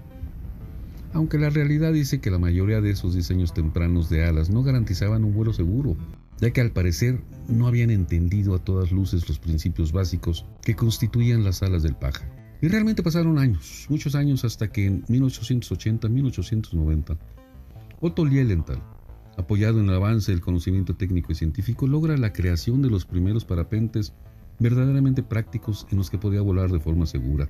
Sin lugar a dudas, su trabajo documentado influyó en los diseñadores posteriores e hizo de Lilienthal uno de los primeros y más influyentes pioneros de la aviación. Bueno, no mencionar a Abbas ibn Firnas sería grave omisión para el hombre que en el año 875 confeccionó un armazón de madera recubierto en seda con un volumen interior que capturaba el aire. Se subió a una torre para lanzarse al vacío ante una multitud de invitados como testigos de su hazaña. Firnas permaneció en el aire por varios minutos. El problema radicó al tocar tierra se quebró ambas piernas. Pero el experimento había triunfado, fue un éxito a los 65 años y el hombre continuó. La obsesión por el peligro en todo su esplendor. Ejemplos de hombres pájaros sobran, de seguidores de la leyenda de Dédalo e Ícaro también. Lo que falta es tiempo para reconocer a cada uno de aquellos hombres que en mayor o menor medida dejaron ejemplo para mejorar todo aparato que con motor o sin él hoy se mueven por los aires, con una gran seguridad para tripulantes y pasajeros. Aquí seguimos y mejor con la plática. Gracias, amigas y amigos de Vuelo y Estilo. Ya, estamos aquí de regreso, son las 7 con 4 de la tarde. Nuestras redes sociales en Facebook, VE Aviación y Turismo, nuestro Instagram, Vuelo y Estilo MX. Ernie-megamente en Instagram. Aéreo bien bajo espacio Twitter. Y no son las 7 de la tarde, son las 7 de la noche. Arroba Flyer Nunes, mi Instagram, 7 de la noche con 4 minutos. Las 19 horas, 19 horas. con 04 Bueno, ya no empiecen a filosofar lo que sigue, hombre. Ok. Ah, sigue la delta, no. no, no. Bueno, eh, ya se va Enrique, gracias. Sí, gracias. Sí, Tenemos no, a este y al amargoso. Yo lo que no tenga motor. De- de- el, el ala delta, Otto Lilienthal fue quien puso las bases y de hecho está considerado como padre de la aviación porque puso las bases de lo que ahora se conoce o, cómo se fue desarrollando la aviación. La aerodinámica. La La aerodinámica. Eh, y sí hubo muchos que probaron eh, el vuelo de algunas maneras, como lo mencionabas en la cápsula, los chinos, eh, Finmas en, en, en- en España. eh, Leonardo el- da Vinci tuvo planos. También Leonardo da Vinci. eh, bueno, Sí, todo no- esto- él no voló, nada más hizo plano. Hizo planos, pero de hecho, hace no mucho tiempo, hace como 4 o 5 años, eh, algunos eh, intrépidos construyeron parte de los aparatos que diseñó eh, Leonardo da. Vinci Da- da Vinci. y volaron. y volaron. Y de hecho, también el paracaídas que, que diseñó También funcionó. también No, sí, funcionó. el tanque también funcionó. Sí. El tanque también. Era un genio. El, el principio del helicóptero, etcétera, etcétera. Para mí ¿no? que era extraterrestre. Pues sí, eh, es que era de todo. Un Inventor, todólogo pintor, escultor, de maravilloso. todo. Así es. Bueno, todos estos eh, conceptos y estudios pues llevaron a lo que ahora es el ala delta. Eh, eh, en la década de, de mediados del siglo pasado, los eh, años 40, 50, eh, no, de los años 50, entre 50 y 60, eh, Francis Rogalo, que trabajaba para la NASA, le encargaron el diseño de un paracaídas para cuando ingresaran las cápsulas, Las cápsulas a, la, a a la la- Tierra. Él diseñó un paracaídas en forma de punta, que era un, un- un ala flexible. Y eh, bueno, no fue utilizada como tal para, para las cápsulas, diseñaron otro, otro concepto de paracaídas, pero después John Dickinson, un australiano, eh, tomó este diseño de, de las alas flexibles para eh, experimentar y hacer las alas como las conocemos ahora. Él eh, probó eh, esta ala pues, eh, pues jalado desde un bote Sí. en un lago pues para poder probar el ala y pues vieron que funcionó. Este es el principio de las alas como las conocemos ahora y de ahí se fueron desarrollando. A principios de los 70 viene el boom de lo que es el ala delta, que eh, a nivel mundial, que era también el apogeo de, los hippies, de este, amor y paz, todo esto. Entonces, lo relacionaron con el vuelo, la libertad, y pues se, se dio en, en- Bueno, es que lo relacionan con el vuelo porque ellos volaban. Tam- también, otra forma. sí, también, por supuesto. Siempre andaban. Arriba. ¿Qué te digo, carnal? En México tenemos eh, gente que, que a la par de que se inició el vuelo de ala delta eh, en otras partes del mundo, ellos también iniciaron el vuelo de ala delta aquí en México, eh, a principios de los 70 Y eh, estas personas han formado a muchos pilotos a lo largo de, de estos años, tanto en México como en otros De hecho, lugares. empezaron allá por Valle de Bravo. En Valle de Bravo, este, ellos son de, de- bueno, la, la escuela actualmente se llama Alas del Hombre, son pioneros, de hecho, son los hijos del Gato Gutiérrez, un pionero de la aviación en México, Mm. este, quienes empezaron con el vuelo en ala delta en México. Ellos, pues, eran chamacos adolescentes Sí. intrépidos que inclusive hasta construyeron su propio, su propia ala delta con tubos que se encontraron por ahí, sábanas que dijeron, pues esto nos puede funcionar, y les funcionó. Sábanas, Pero es que imagínate. mucho fue de valor, ¿no? No, O sea, no, había planos, todo, no había. Así como ellos, Sí. los, los Imagínate. inicios de la aviación, así fue. Sí, porque de hecho muchas alas Delta tienen un poste eh, en la parte superior que soporta la extensión de las alas. Exactamente, Sí. ahí se extienden unos cables Como que le los Blériot, así es, ajá. a- a las alas. Y es un, es un péndulo, a final de cuentas, el piloto va colgado del centro de, de este tubo que mencionas, en el centro y en el, en el travesaño, y pues es un péndulo, entonces él, él mueve el cuerpo para direccionar eh, el ala para subir, bajar o ir hacia la derecha o hacia O la izquierda, izquierda, es sí. como funciona el ala delta. Y se ha desarrollado de tal manera, ya con nuevas tecnologías en las telas de, de- de las alas, eh, a- telas resistentes Sí, materiales ligeras, compuestos, los, los aluminios. los aluminios. Eh, y hay pues ya competencias a lo largo del mundo eh, que ha agarrado nuevamente un apogeo el ala delta porque de repente bajó, Bajó subió el parapente, eh, se sustituyó el vuelo de ala delta por el de parapente, pero nuevamente tendrá unos cinco años para acá que nuevamente empezó a haber un boom por el vuelo en ala delta. Hay muchas competencias de este tipo de, de- de vuelo. Hay vuelos o, o hay récords de vuelo en distancia y en tiempo. En tiempo. Hay, ahorita el actual récord de distancia en velocidad es de 300 kilómetros realizado en 4 horas. 4 horas y fracción con, con minutos. Pero hay vuelos más largos que no es tanto el tema de, de- de velocidad de distancia, sino simplemente el tema de mantenerse De mantenerse en el y aire. hacer recorridos eh, largos. Eh, pues es un tema también de, bueno, pues tanto tiempo arriba y luego... Pues es eh, el gusto. No, no, sí, por supuesto. gusto, digo. Vas en el avión muy cómodo, eh, comiendo, desayunando, con tus galletitas, lo que quieras. En un vuelo de dos o tres horas ya dices, "Ah, ya que lleguemos. Ahora imagínense mantenerse horizontal. horizontal. Bueno, a, a los inicios no, era- no estabas horizontal, ibas en un Sí. arnés sentado como si fuera un columpio. arnés, sí, sí, sí. A- a- ya fue- se fue modificando y ahora ya vas prácticamente acostado eh, pues, con el control del ala delta. Y la verdad es que aquí en México tenemos excelentes instructores de los mejores a nivel mundial para toda la gente que quiera pues introducirse al tema del vuelo en ala delta, ya sea de manera eh, por diversión, nada más simplemente hacer un vuelo panorámico o meterse al- al- a la instrucción del vuelo. Eh, hay muy buenos pilotos, instructores de los mejores a nivel mundial que están aquí en Valle de platicar porque se está durmiendo Enrique. Sí, yo ya- bueno, no, tengo una duda, tengo una duda, Jesús, experto en ala delta. No, no soy experto. Eh, eh, Pero lo que no Bueno. sepa lo inventamos. A ver, Sí, tú, suéltala, es- tú suéltala. es, eh, acabas de mencionar algo muy importante. Eh, el ala delta, ¿para cuántas personas? O sea, me su- supongo que hay algún peso límite para no deformar el, el- el ala delta. Entonces, ¿cuántas personas se pueden subir? ¿Un instructor y un alumno? ¿O Sí, cómo está son, el, son el alas asunto? tándem, como los paracaídas también son más grandes, eh, que soportan hasta cierto peso, son alas grandes para dos personas. Dos personas. nada Y hay alas para una sola persona. Eh, la mayoría de estas alas las usan para hacer cross country, este, vuelos a, a- a distancia o para competencias que son alas con eh, una superficie mucho más pequeña, superficie alar, que les permite tener mayor velocidad, pero obviamente debes de tener mayor eh, capacidad y, y, eh, ser más diestro con Pero el manejo del ala. ¿no? ¿Tándem es como el paracaídas, o sea, uno tras del otro o lateral? No, aquí es lateral. Eh, eh, si, si, si nos ponen ahí imágenes para quienes nos ven, eh, tenemos imágenes de cómo es ese Pero- tándem. Deja que Ok, despierte el ok, productor. pero eso, ¿cómo afecta el centro, eh, el, No le el afecta centro de la máquina? ¿Del Mira, equilibrio? eh, no le afecta. No, no le afecta. Van los dos prácticamente pegados en- en- de manera horizontal.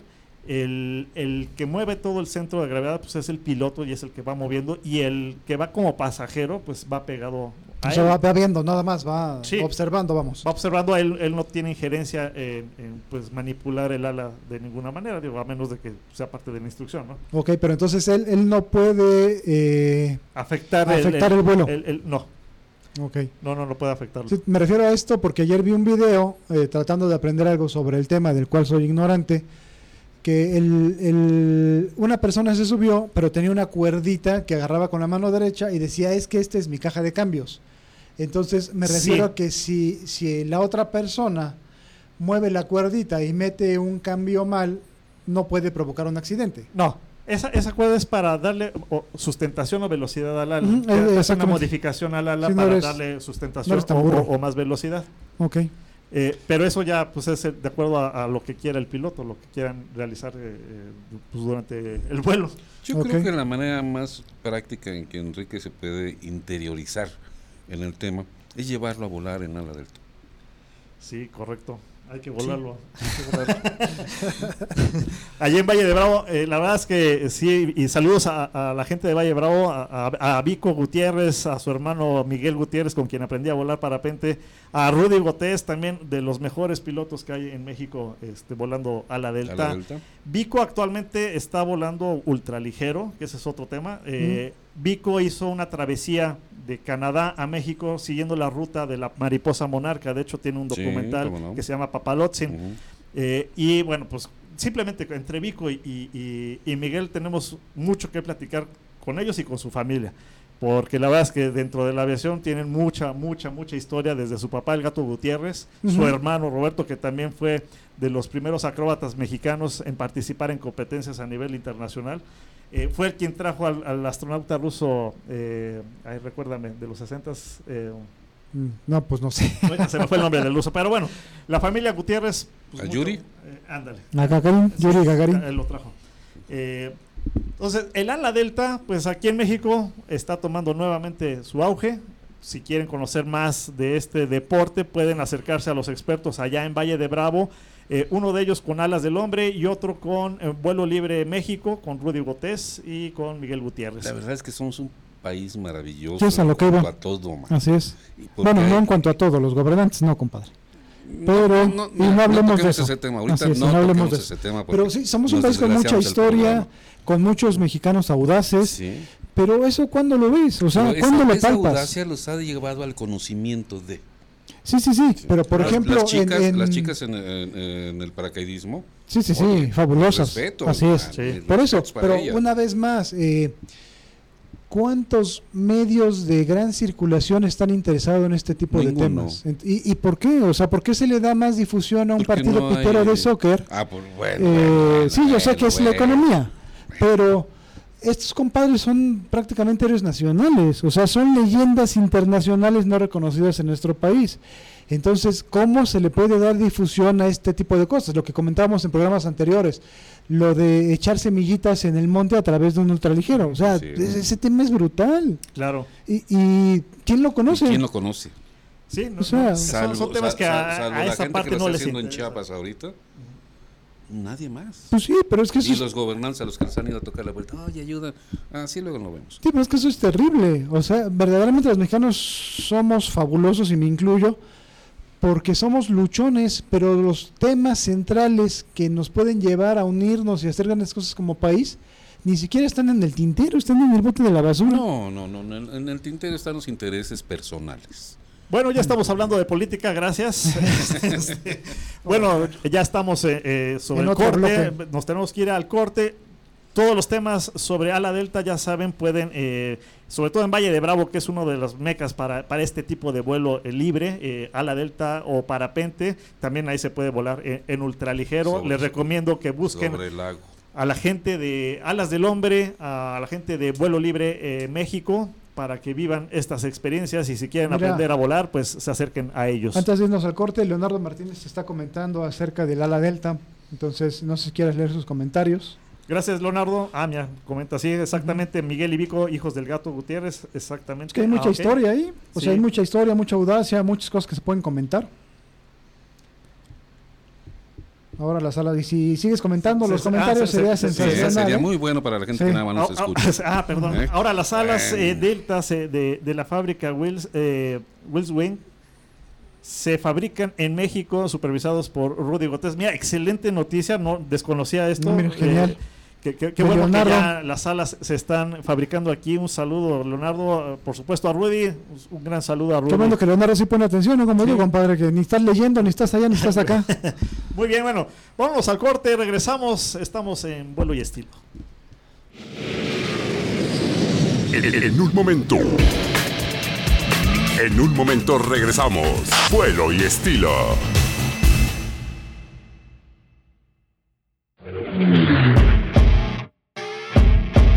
Todo lo que siempre quisiste saber sobre aviación lo encuentras en espacioaéreo.net.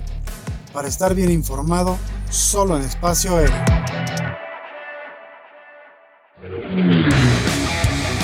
Media International Group te lleva a lo más recóndito en el mundo de la aviación. Entérate por nosotros de lo que no te dirán otros medios. Encuéntranos en Facebook como Media International Group. Soy Jesús Núñez. Desde siempre me ha apasionado el fascinante mundo de la aviación. Acompáñenme a compartir con ustedes la experiencia única de volar. Aquí, en vuelo libre, donde se vive la pasión por volar.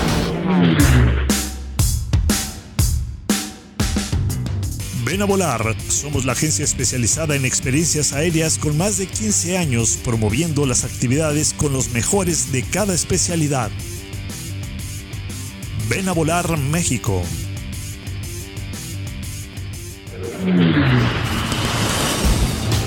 Gracias, gracias por continuar con nosotros. Vuelo y estilo. Para que no se enoje Ernesto, son las 19 horas con 18 minutos de la bueno, aquí en la Ciudad de México, transmitiendo en vivo a través de viverradio.mx. Esto es Vuelo y Estilo. Y bueno, muchas gracias a la gente que nos está siguiendo y nos está escribiendo. Gracias por sus comentarios. Pati. Pati eh, pregunta, Pati Chávez, Zúñiga, ¿qué tan peligroso es volar de Nala Delta?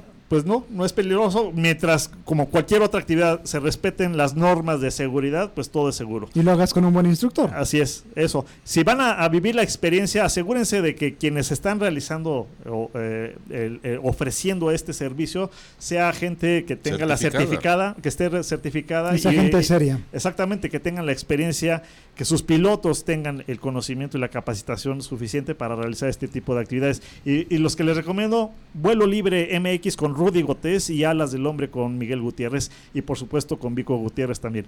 Bueno, Eh, y ya nos vamos a lo que sigue. Ah, sí, que, que íbamos. Luego Ah, le, ah, le- nos, a esto. nos Sí, vas, sí, a, sí, sí, nos sí. vas a prestar este alguno de tus yates. No de los de tu tina, ¿eh? O sea, Patito Zulu, Sí, no. Patito. Estoy muy molesto, amigos que nos ven y nos escuchan, porque Fuiste porque censurado. Fui censurado, acremente censurado en mi Nunca respetan cápsula, tus cápsulas. y Ahora me siento indignado. Es que Ernesto, la, la anécdota es que Ernesto se pasó hasta la medianoche haciendo cápsulas grabadas Y me tenía yo que levantar a las 4 de la mañana. no las publicaron. Entonces está súper indignado porque le metió eh, mucha enjundia a Ah, hacer yo, sí. seis minutos de una cápsula sobre el siguiente tema que son yates de lujo. Y aquí el señor director decidió de último momento minutos. no meterla. Entonces, bueno, Seis minutos, o sea. próximamente vacante de Se, director. se- se notaba que eran las 12 de la noche cuando me la mandó. Estaba No, dialogando con la carencia, Ernesto. argumentos. Pero bueno, eh, bajo protesta me quedo callado. Yo también. Muy bien, pues vámonos al siguiente.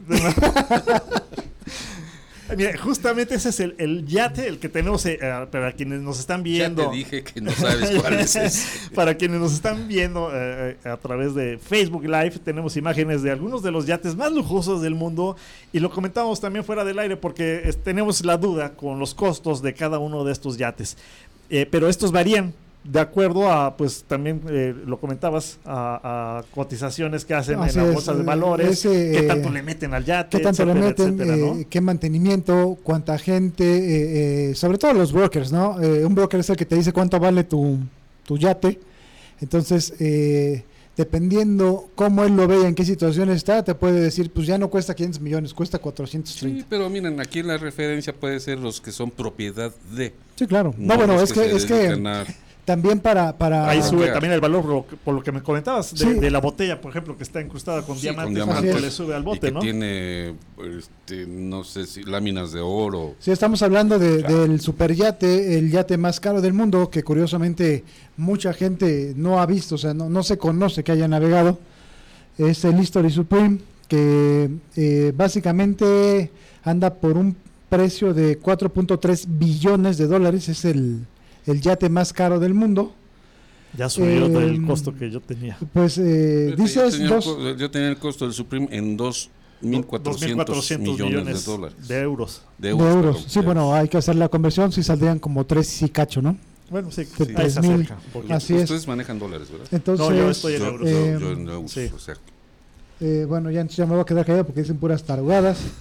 Entonces, tiene 30 metros de largo, tiene su exterior cubierto por 100 mil kilos de oro. De hecho, eh, y eh, joyas. Aquí sí lo tenemos en una de las 100,000 imágenes. Eh, en- en es lo de- que dice un- el broker sea, de este yate, o sea, es muchísimo. No, no sé si sea real, peso. no sé si sea real. De hecho, sí, hay, hay una foto.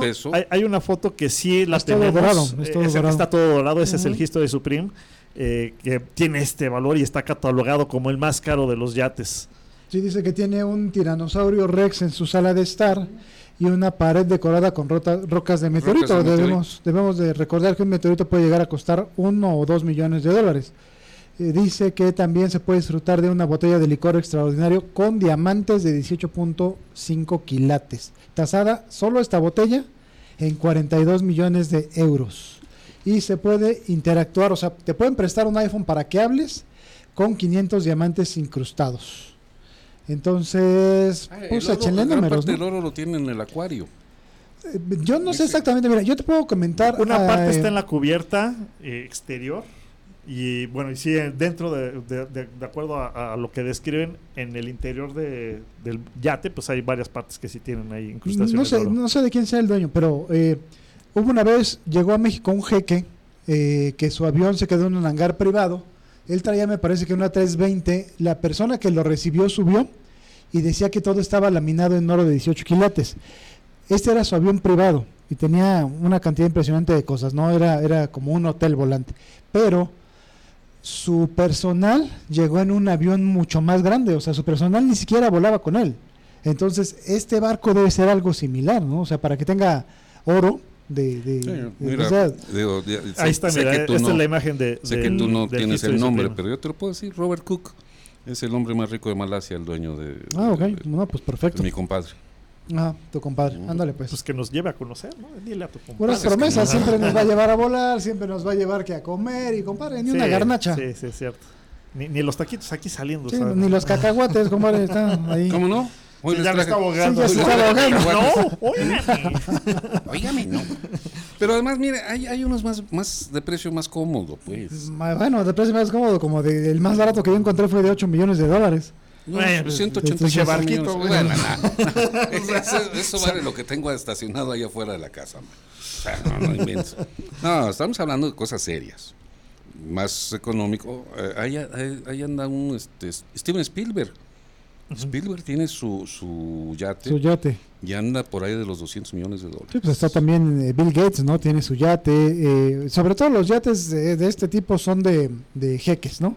Sí. Eh, y el, el eclipse que creo que todos coincidimos. De pues, jeques es- y, y también hay este, algunos rusos. Bueno, es Abram- a iba. rusos, Abramovich, el dueño de, de el Chelsea, Ajá. que de hecho desde que está la, él es de origen ruso y, y, eh, tiene el Eclipse que es uno de los yates más caros del mundo con protección antimisiles, cuartos blindados, submarinos, Tiene helicópteros y bueno, una serie de cuestiones. Ahorita en cuánto lo tienes valuado. Yo este... A ver si nos animamos. Yo tenía el, el dato de Eclipse. 800 millones de euros de este, de este yate. eh, 485 millones de dólares, no, bueno, varía mucho. Pero eh, bueno, él, él no es dueño nada más de este, tiene otros cuatro, o sea, él es dueño de cinco, Más o menos similares. Este es el que tiene Ese, submarino. el de Este es el Alisher. que tiene submarino. el El, de Alisher. el de Alisher, ¿quién es Alisher? No, este es el de. Este es Abramovich. Usmanov. Wow, es, Este es el Abramovich. hombre más rico de Rusia. Bueno, El este, este el es uno de los, de los hombres más 241 ricos millones. y de hecho volvió a ser noticia porque con la guerra de Rusia eh, muchas propiedades fueron incautadas de rusos en otros países, entonces él tuvo que mover sus cinco yates a como diera lugar y lo logró, se quedó con los cinco. Sí. Entonces este señor anda vendiendo también el Chelsea en 3 mil millones de algo, no lo sé, o sea, eso es impresionante lo que Chelsea, tiene, ¿no? puede ser El, euro. el Chelsea no, pues en... puede ser en libras. No lo sé, pero es, es- no sé mucho de soccer, no me gusta, pero... No, no, pero por país. por- pues, sí, bueno, ese es, Por país puede ser libras. puede ser libras. Entonces, eh, de ese tamaño son los superyates, ¿no? O sea, No, y la capacidad. Hay, hay algunos digo, que no son tan grandes como el, el History Supreme, que es más pequeño, pero sí tiene mucho lujo y, Sí, y es Lo muchos que detalles. hace pero rato, los me llamaba grandes- la atención que hay, hay, no sé si es el Supreme, que tiene capacidad para 12 invitados y 40 tripulantes. es otro. No, el- sí, porque el Porque el Supreme- Supreme es más chico. No, pero bueno, el, el tamaño. Hay quienes tienen tres eh, helipuertos. Sí. no, hay, eh, hay algunos que tienen hasta cancha de básquet completa, ¿eh? O sea, Ah, pro. sí, no. El de Jordan tiene cancha de básquet, pero ese no, no, no es tan ostentoso, ese anda, si no me recuerdo, por los 12, 15 millones de dólares. O sea, Ah, comparación de entonces- estos, no. Nada tiene que ver aquí. Hay, hay uno que aún no está navegando, que se llama el Streets of Monaco. Eh, Ujú. ese eh, pretende ser el yate más grande y más lujoso. Más que eh, la SAM, el sí, Eclipse, no, más que todos esos. porque la SAM y el Eclipse son los más grandes el día Na- de hoy. nada más hay renders del el diseño de este yate. Es impresionante la imagen de, de si es que lo van a echar a andar. Echar a andar. eh, va a ser Pero, pero, impresionante. si lo van a votar. Si lo van a votar. Lo van a votar. Eh, eh, es impresionante eh, ver esa imagen pues ahí en, la- en los mares, ¿no? Sí, Navegando. cómo no. Va a ser impresionante. Y bueno, la verdad es que muchísimo dinero, mucho lujo. Sí. y- Pues y- es que es un estilo de vida. pues sí, definitivo. Es todo un estilo de vida.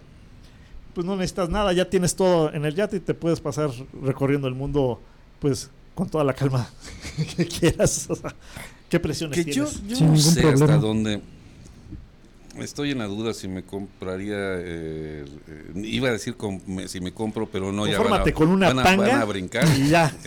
Una tanga para Ernesto. Un Tengo que yate. llegar a cenar, con compadre. una panga, con una panga Ah. para que te vayas a pescar. Yo no entendí tanga. Dije, tengo que llegar a cenar. No, no, no. Quita esa imagen de mi cabeza.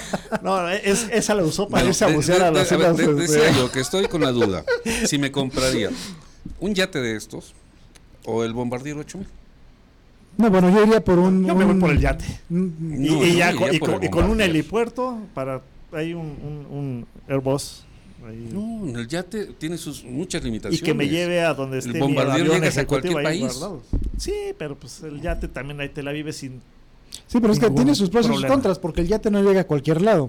Y, Por eso el, digo. y el avión, bueno, tampoco, ¿no? Pero a lo mejor tiene más opciones. Y te compras un. un Mira, ahí está la imagen ¿cómo de no? este, de- del Espérame, a ver, dime dónde no llega un Te compras un corporate jet de, de Airbus, a de los que cualquier vimos. país te llega. Bueno, puedes y- ir y- haciendo y escalas, obviamente. Hay países sin salida al mar que como diablos llevan Pues sí, es, que tiene sus pros y sus contras. Espérame. Y además, en el yate llegas en 20 meses. Pero la, vas, pero la vas sí, pero disfrutando, en el yate vas tienes albercas, te vas eh, divirtiendo. Tienes jet ski, tienes otros Pues, botes en el submarinos. Bombardier- puedes llevar invitados. En el Bombardier tienes eh, jacuzzi. Sí, pero también se lo puedes y- poner. Y, te puedes- y te metes a la alberca. Bueno, mira, con lo que te vas. cuesta uno de estos yates, a lo mejor te puedes comprar tres aviones. Entonces, puedes Tres. comprar el yate y puedes comprar un avión, ¿no? Bueno, yo estaría del lado de un helicóptero Ajá. y un yate. No, y el avión para que ahí me alcanza a sentar el destino. Para Ahí- padrotear nada más. Exactamente. Bueno, pues vámonos al corte. Sí, Perdón, ¿Qué- perdón. qué? Sí, no, no. Este, ¿Qué quieres? No me ya, el- el- ay, lo, lo habíamos. 2.400 millones de euros, Pati. ¿Cuál? El yate más caro del mundo. Sí, ya lo dijimos. No, es que El me están discúlpenme, me están preguntando. El Ah, ¿quién, Supreme. quién preguntó? Pati. Ah, no vi, perdón. Sí, 2400. Ok, vamos al corte, vámonos a bucear aprovechando que estamos en los yates. Vamos a conocer las islas Revillagigedo. Vamos al corte y regresamos. En, en un momento. En un momento regresamos. Vuelo y estilo.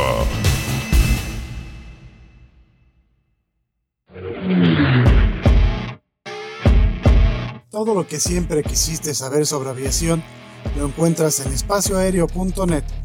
Para estar bien informado, solo en espacio aéreo.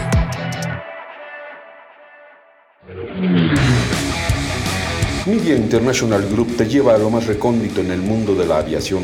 Entérate por nosotros de lo que no te dirán otros medios.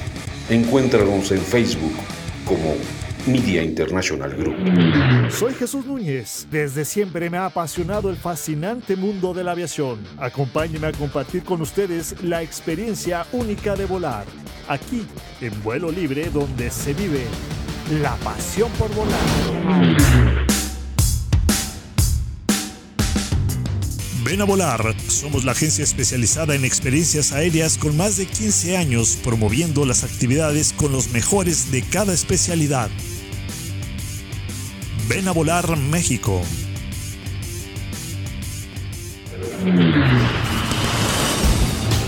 Gracias, gracias por continuar con nosotros. Vuelo y estilo.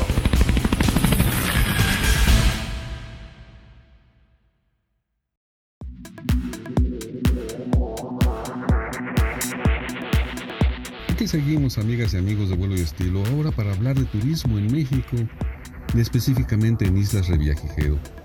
Antes que nada, quiero advertir que visitarlas requiere de un permiso especial, pues el acceso a la reserva del archipiélago se haya restringido por la Secretaría de Marina y está limitado a la expedición de un permiso especial, emitido por la misma Secretaría en sus oficinas del estado de Colima, con el objetivo de no permitir el acceso a depredadores de especies marinas tan maravillosas como las que se encuentran en este archipiélago de ensueño. Especies que difícilmente se pueden ver juntas en otros lugares del planeta y no es exageración. San Benedicto, Roca Partida y Socorro, santuario de las mantarrayas gigantes, esos grandotes y bonachones amigos que no tienen diente ni aguijón en la cola, se alimentan de plancton, característica que les impide el nado rápido y circunstancia que favorece a su observación. La mantarraya gigante fue durante algún tiempo una pieza de pesca excepcional, hoy gracias a la difusión de las maravillosas experiencias compartidas con este ser único, se han convertido en el sueño de los buzos con conciencia que buscan acercarse a ellas para observar. El archipiélago, también conocido como Isla Socorro o Islas Revillagigedo, es un grupo de cuatro islas volcánicas situadas en el Océano Pacífico. La riqueza de sus aguas crean un hábitat para criaturas pelágicas y los más grandes depredadores del océano que hacen de este lugar un paraíso para los amantes del mundo marino. La única forma de llegar a estas islas es en barco, en cruceros, donde vivirán una experiencia increíble, sobre todo de buceo, entre tiburones grises, tiburones sedosos, tiburones mm, tiburón oceánico de punta blanca, los tiburones ballena más grandes del océano, los tiburones de punta negra y grandes cardúmenes de, tiburón amarillo en grupos de hasta 60 ejemplares. Como mencioné anteriormente, el archipiélago Revillagigedo es un grupo de islas más pequeñas que también son áreas de gran buceo, Isla San Benedicto. Es la tercera más grande en el grupo de islas Revillagigedo y con frecuencia el primer lugar en visitas para viajes de buceo en barco, en el área de Socorro considerado un primer acercamiento a la gran diversidad de criaturas y objeto de una eh, maravillosa colección de fotos submarinas. Por demás interesante, Isla Socorro es la más grande de las cuatro. Está situada a unos 50 kilómetros al sur de San Benedicto. Mide aproximadamente 15 kilómetros de ancho y está rodeada de, de interesantes sitios para buceo como Cabo Pierce, el Acuario, Roca O'Neill y Punta Tosca. Aquí se miran con frecuencia delfines, tiburones, martillo, mantarrayas y otras especies. Roca Partida es la isla más inhóspita del archipiélago y es lo suficientemente pequeña como para que sea posible nadar alrededor de ella varias veces durante una inmersión. Para los buceadores, en Roca Partida se practica un buceo de clase mundial y es a menudo comparado con Darwin y Wolf de las Islas Galápagos. Isla Clarión, a más de 400 kilómetros al oeste de Socorro, se encuentra este eh, otro cuerpo de, pequeñas islas, el segundo más grande eh, en la zona de, de Una de las características únicas de este lugar es la presencia constante del pez ángel clarión, llamado así por ser endémicas de estas islas. Como verán, es un turismo diferente al clásico por sus características marinas. Así que planeen con antelación.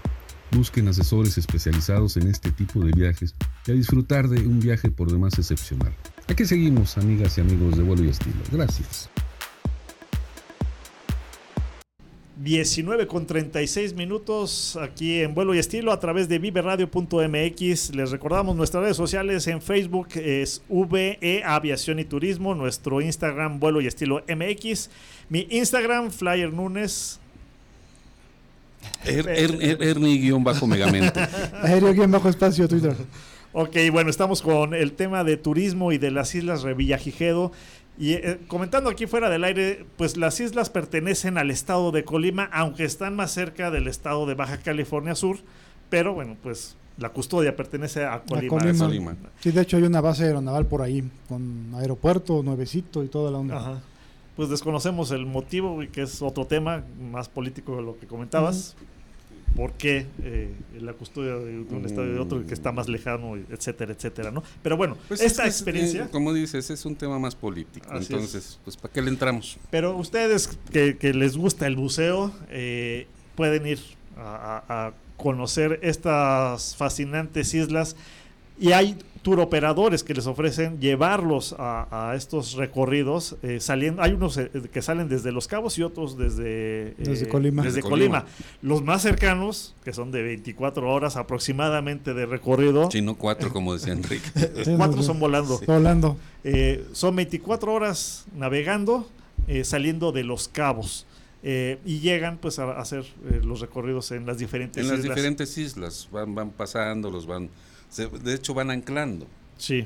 Y van a realizar las actividades. Por ejemplo, en una de las islas, se me fue ahorita el nombre, la más pequeña.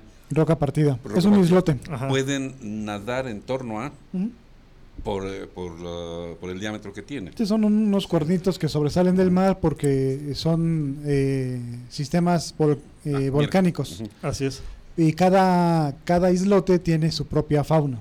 Entonces, como decía la cápsula, puedes encontrar eh, tiburón martillo, tiburón sedoso, eh, tiburón aleta negra, tiburón aleta plateada, es que están todas las especies. No, bueno, hay más de 200 especies. Eh, o sea, si te toca suerte, verás unas 10.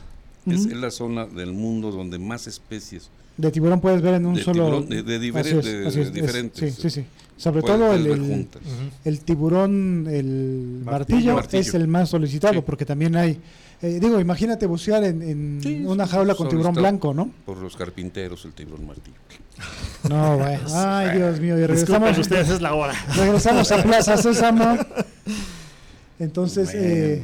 Eh, Sí, hay, hay tiburón ballena, eh, hay atún de ala amarilla, Atún, eh, sí. que, que prácticamente está extinto en muchos mares. Ahí Las está. ballenas. Ahí están los- Ahí los- está. Tiburón el ballena tiburón también. ballena. Sí, el tiburón ballena, que debe ser formidable, ¿no? La, la mejor temporada, de acuerdo a, a lo que comentan, es entre eh, noviembre y eh, febrero-marzo. Sí, pero por las ballenas, porque muchas especies de tiburones del- del- son endémicas, o sea, ya permanecen ahí, ya es su zona de custodia. Ah, bueno, sí. Sí, eh, pero en lo que se refiere a las jorobadas, sí es. Sí, es- para- van y vienen. Así es, Bajan a- a- al, Sí. al agua un poquito más templada. así es, y de ahí se pasan a Baja California, ¿no? Bueno, a Vallarta, suben por. Vallarta, la No, de costa. hecho, hasta, hasta Guerrero me ha tocado ver ballenas, eh, la zona de Playa Aventura, que es como una hora y media adelante de, de Acapulco yendo hacia Oaxaca. ¿Y estaba sobrio? Ay, mira, Mira, no le preguntes porque no se acuerda. Vete, vete a fin- no se eh, acuerda. en, en- en ¿Eh? diciembre, enero, a esa, a esa zona y vas a ver, seguro vas a ver delfines, eso es de Sí, ley. eso sí. Sí. y ballenas, eh, todos los años que hemos Los ido nos ha tocado ver ballenas. Los delfines ya están muy amarchantados. Sí, sí, Bueno, ellos eh, los encuentras en todos lados. Sí. Pero bueno, en, en el caso de las islas, eh, esa es la temporada en la que pueden encontrar a las ballenas específicamente y a todos los demás, pues en cualquier temporada. Y, ¿no? y lo que comentábamos ahorita, creo que lo, lo sacó a colación Enrique. El, eh, o fuiste tú, no lo recuerdo, pero el tour nocturno, el, El- viaje el- eh, sí, ese es Oh, maravilloso. es maravilloso. Viajar en el mar, en cualquier, el que quieras, eh, de noche es impresionantemente maravilloso. Sí, pero a la noche los ves cazando. si en la no- efectivamente, si le agregas, si le das ese valor agregado de verlos en acción, no, pues se vuelve algo Sí, sí, que sí. jamás en la vida se te va a olvidar. es, pero ahí sí tienes que tener mucho cuidado eh, y sobre todo el buceo no se, recomienda, se recomienda en jaula. primero, primero. Sí, se recomienda en jaula porque sí, son muy es- agresivos Es en el la noche. comentario que iba a hacer ahorita porque una de las imágenes que tenemos es, es, eh, En la jaula. en la jaula. Cuando los buzos, pues por decirlo de alguna manera, profesionales, gustan de nadar sin Libre. jaula, libres, Ajá, al lado de, de- de alguno de los... de los tiburones. Hay Escualos. imágenes este, impresionantes de buzos que están Sí, ahí, ahí rodeados. Esa es una ballena, No, pero una hay, ballena. hay- hay- hay buzos que Una están mantarraya. nadando alrededor de, de los tiburones. Es impresionante. Sí, no. pues, Y este es el género, el tipo de, de la especie de mantarraya que no tiene punta en la cola. Sí, no es venenosa. No es venenosa. Y no es agresiva. corres el riesgo Sí, no de... es agresiva. De hecho, se, se comenta que puedes acercarte eh, y tratar de tocarla, nada más que eh, sí debes de llevar guantes porque su piel es muy muy áspera rugosa. y les gusta, por ejemplo, a las mantarrayas y a los delfines que te pongas debajo de ellas porque las burbujas que, que traes de oxígeno les hacen les masajito. hacen masajito. Entonces hay ahí también muchas anécdotas sobre la fauna marina de las revillagigedo. Eh, obviamente, pues no debe ser barato, pero es una No, cosa que debe ser no. una vez en la vida. La verdad es que sí, considérenlo, eh, pregunten. Y está en México, que decíamos otra cosa. ¿no? Está en Sí, México. sí, Lo que de las maravillas rato. que tenemos. Ujú. Eh, Ya se lo olvidó. especializados, agencias especializadas, sí. para que ellos bien a bien les digan cómo es el tour y, y los precios. Ujú. Hay, fluctúan, pero aún el más económico Entre no es barato. Sí, ¿no? y que los bajen, ¿no? Con cuidado. No nada más es snorkelear, sino a bucear. A bucear, sí. Así es y depende de la región de, de las islas, pues es el tipo de especies que van a ver, ¿no? la Pues ya sea fauna, los tiburones, Sí. eh, El atún. el, el atún, las mantas, Las- ballenas, etcétera, ¿no? Y entonces, bueno, podemos ir con el yate que vas a comprar, nos llevas. No, es que estoy pensando si es yate o si es el bombardier No, 8000. bueno, Ya, bueno, no, bueno. si es el, el- de- depende y, de cuál y de quieras. hecho, ni siquiera pienso en el 8000, pienso en el 7500, que ese sí voló a Mac. eh, Lo que podemos hacer uno. es que si es el Bombardier, pides permiso, aterrizamos en la base aeronaval que hay ahí y ya nada más nos llevan en, en un yate, ¿no? Me lo vayan a robar. No, bueno.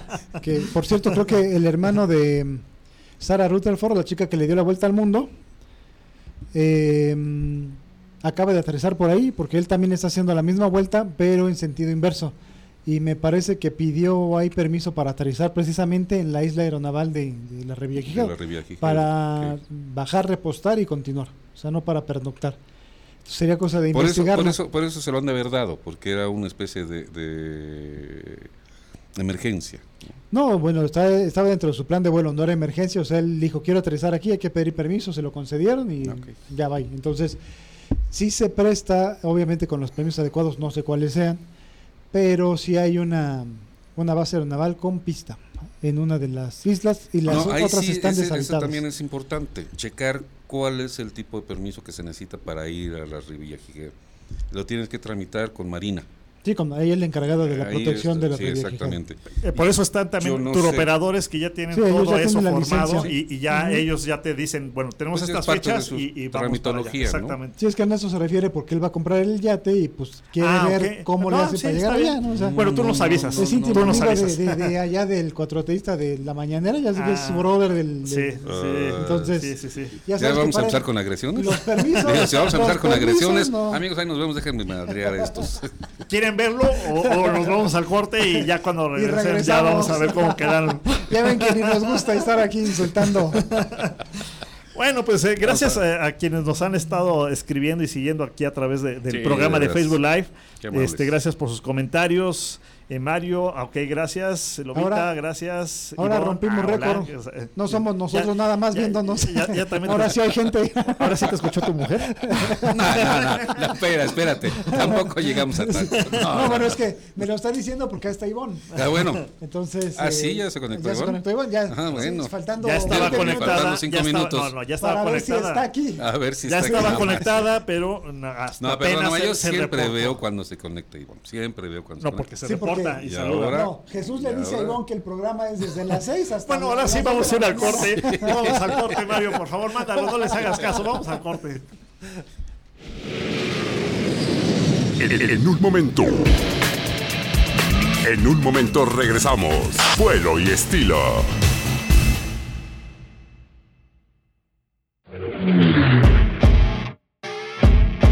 Todo lo que siempre quisiste saber sobre aviación lo encuentras en espacioaéreo.net.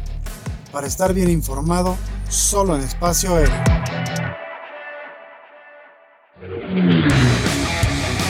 Media International Group te lleva a lo más recóndito en el mundo de la aviación. Entérate por nosotros de lo que no te dirán otros medios. Encuéntranos en Facebook como Media International Group. Soy Jesús Núñez. Desde siempre me ha apasionado el fascinante mundo de la aviación. Acompáñenme a compartir con ustedes la experiencia única de volar.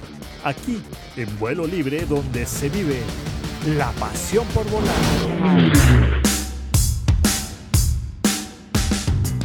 Ven a volar. Somos la agencia especializada en experiencias aéreas con más de 15 años promoviendo las actividades con los mejores de cada especialidad. Ven a volar México.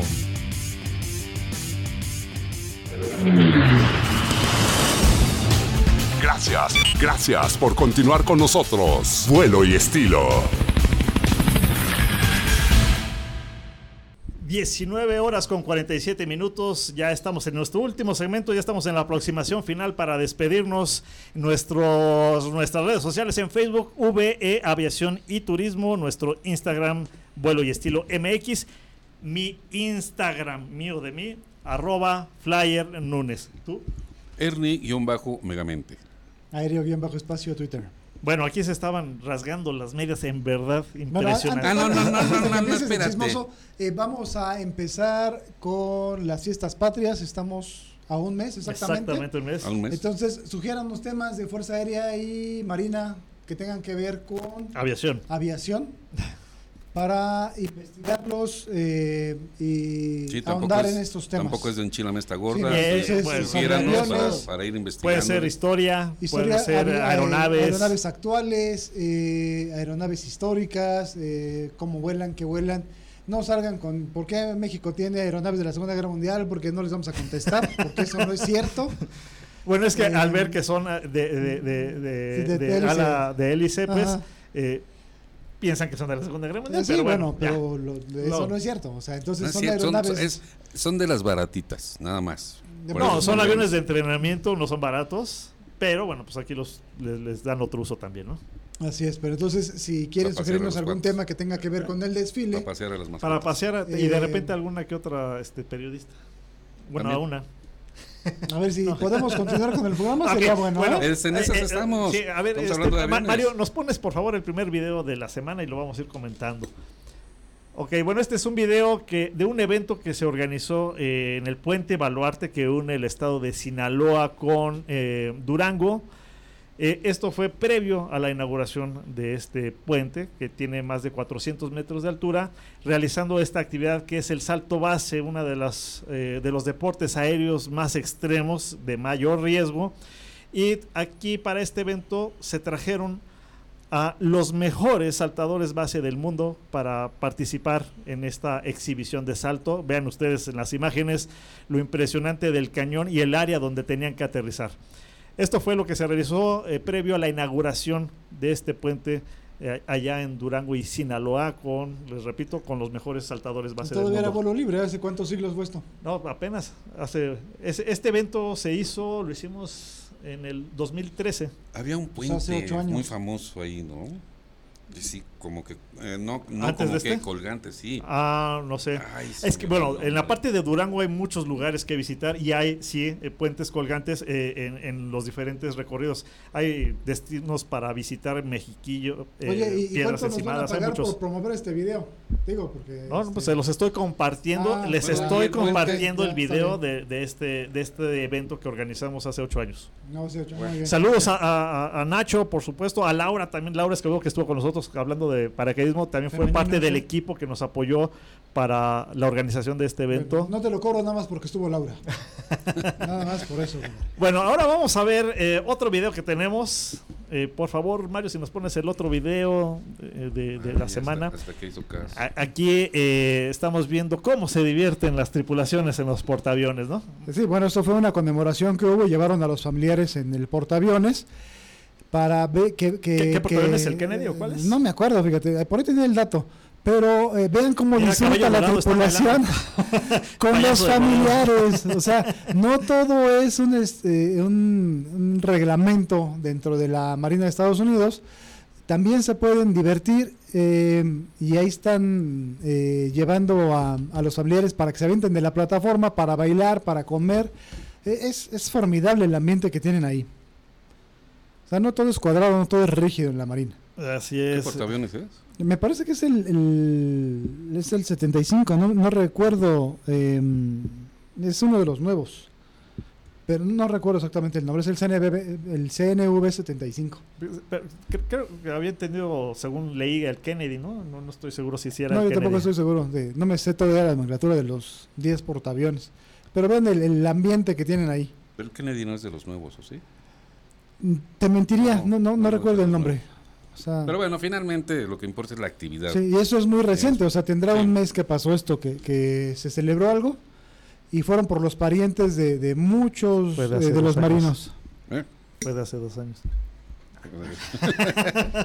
No, estos videos son actuales, no como los tuyos, compadre. Mira, mira, hijita, eh, más te vale salir corriendo. Pues, ¿has- ¿A quién viste- le dices? ¿Ya viste ¿A por qué quién- me quién va a salir- preguntaba ¿Quién va a salir corriendo tú? eh, cuál es el yate más caro del mundo? ¿Qué? ¿Qué No, pasó? Nah, No, no, pues se puede. Ah. creo, creo que se lo van a. ¿Atorar? ¿Cuál es el yate más caro del mundo? El yate. Ah, no, bueno, sí. chingaste. Te van a censurar, compadre, luego Gobernación nos está fregando. No, si, si ya dicen groserías en televisión abierta y todo eso, pues ya, ya, ya, Sí, ya- de veras, ya abrieron es esa parte. ¿eh? Ya abrieron esa parte eh, de, de censuras. Ya- Oye, y el otro video, el de, el de los L415, no lo pusiste. ¿Cuál? El último que mandamos. Ah, de los aviones que están recargando. No, compadre, de las tortugas que estaban en la playa. Pues claro que de aviones, es un programa de aviones. Pues por eso, el último que mandaste fue Sí, ese, ¿no? sí, sí, el- ah, no, este, no, ya no nos dio tiempo, ya nos vamos. No, ese ese, no se los vamos a se los vamos a compartir la próxima semana. Así dice, le mandamos como 40 videos en No, la semana es y no tengo, trae nada. Tengo que darle un formato, pero ya no daba tiempo para que lo pudiera tener Ajá. aquí la Sí. producción. Por eso. Por eso. Ajá. Bueno, amigos, aquí nos está compartiendo, nos están comentando que podemos contar eh, del plan de recuperación de los equipos de la Segunda Guerra que se habilitaron justo para el desfile. Pues esa es una historia que tiene muchos bemoles. Eh, eh, en esta administración no se ha tomado en cuenta para nada el Escuadrón 201, quedan menos de 5. Antes participaban en el desfile arriba de un tráiler. Ahora... Menos de cinco, Ni ¿qué? eso, menos de cinco eh, personas que participaron en la Segunda Guerra Mundial. Menos de cinco ya quedan. Entendía que ya no había... No, Sí, sí, quedan, quedan ¿Sí? un- dos o tres. Eh, de hecho, por ahí acaba de hacer el, ¿Piloto? el cumple- No, el piloto, el último piloto ya murió. Piloto, sí, Ya El año por pasado, eso, ¿no? bueno, ¿O yo no, este, refiero a este, este mismo Este año, año, los sí. Porque 102 un años, me parece. conocía a la familia de- del Mm. último piloto que, mu- que Sí, falleció entonces, hace algunos eh, años. lamentablemente la historia no está siendo cuidada como se debiera eh, en esta administración. La única parte histórica que tiene la FAM es el museo en donde está el coronel Bravo y él como buen historiador está tratando de levantarlo. Entonces, si pueden darse una vuelta por el museo de la FAM, eh, no lo critiquen mucho porque sí tiene algunos errores, pero que no son adjudicables a él. Pero él está tratando de, de echarle muchas ganas a, a este museo. Hay muy buenas aeronaves ahí. Tony Cam, saludos, Antonio Sandoval. Eh, nos Gracias, dice que Antonio es, el, nos dice que Sí. es el, el Truman, ¿no? El, El Harry S. Truman, el- el portaaviones. portaaviones. Ok, muchas gracias por el dato. Eh, de acuerdo a Google. dice. Ah, bueno. Bueno, pues, Muchas gracias. Bueno, pues ya estamos llegando a la parte final. Por fin. ¿Al- ¿Algo que quieras decir? Ya. vámonos a chupar. Ya, porque si no, a sí. le, van a, le van a dar el No, a yate. ver, Pati, Le van a dar el yate más caro. este, este señor, Ya nos tenemos que ir, adiós. que, que, Sí. que- que por qué no te habías conectado, que no sé qué. What?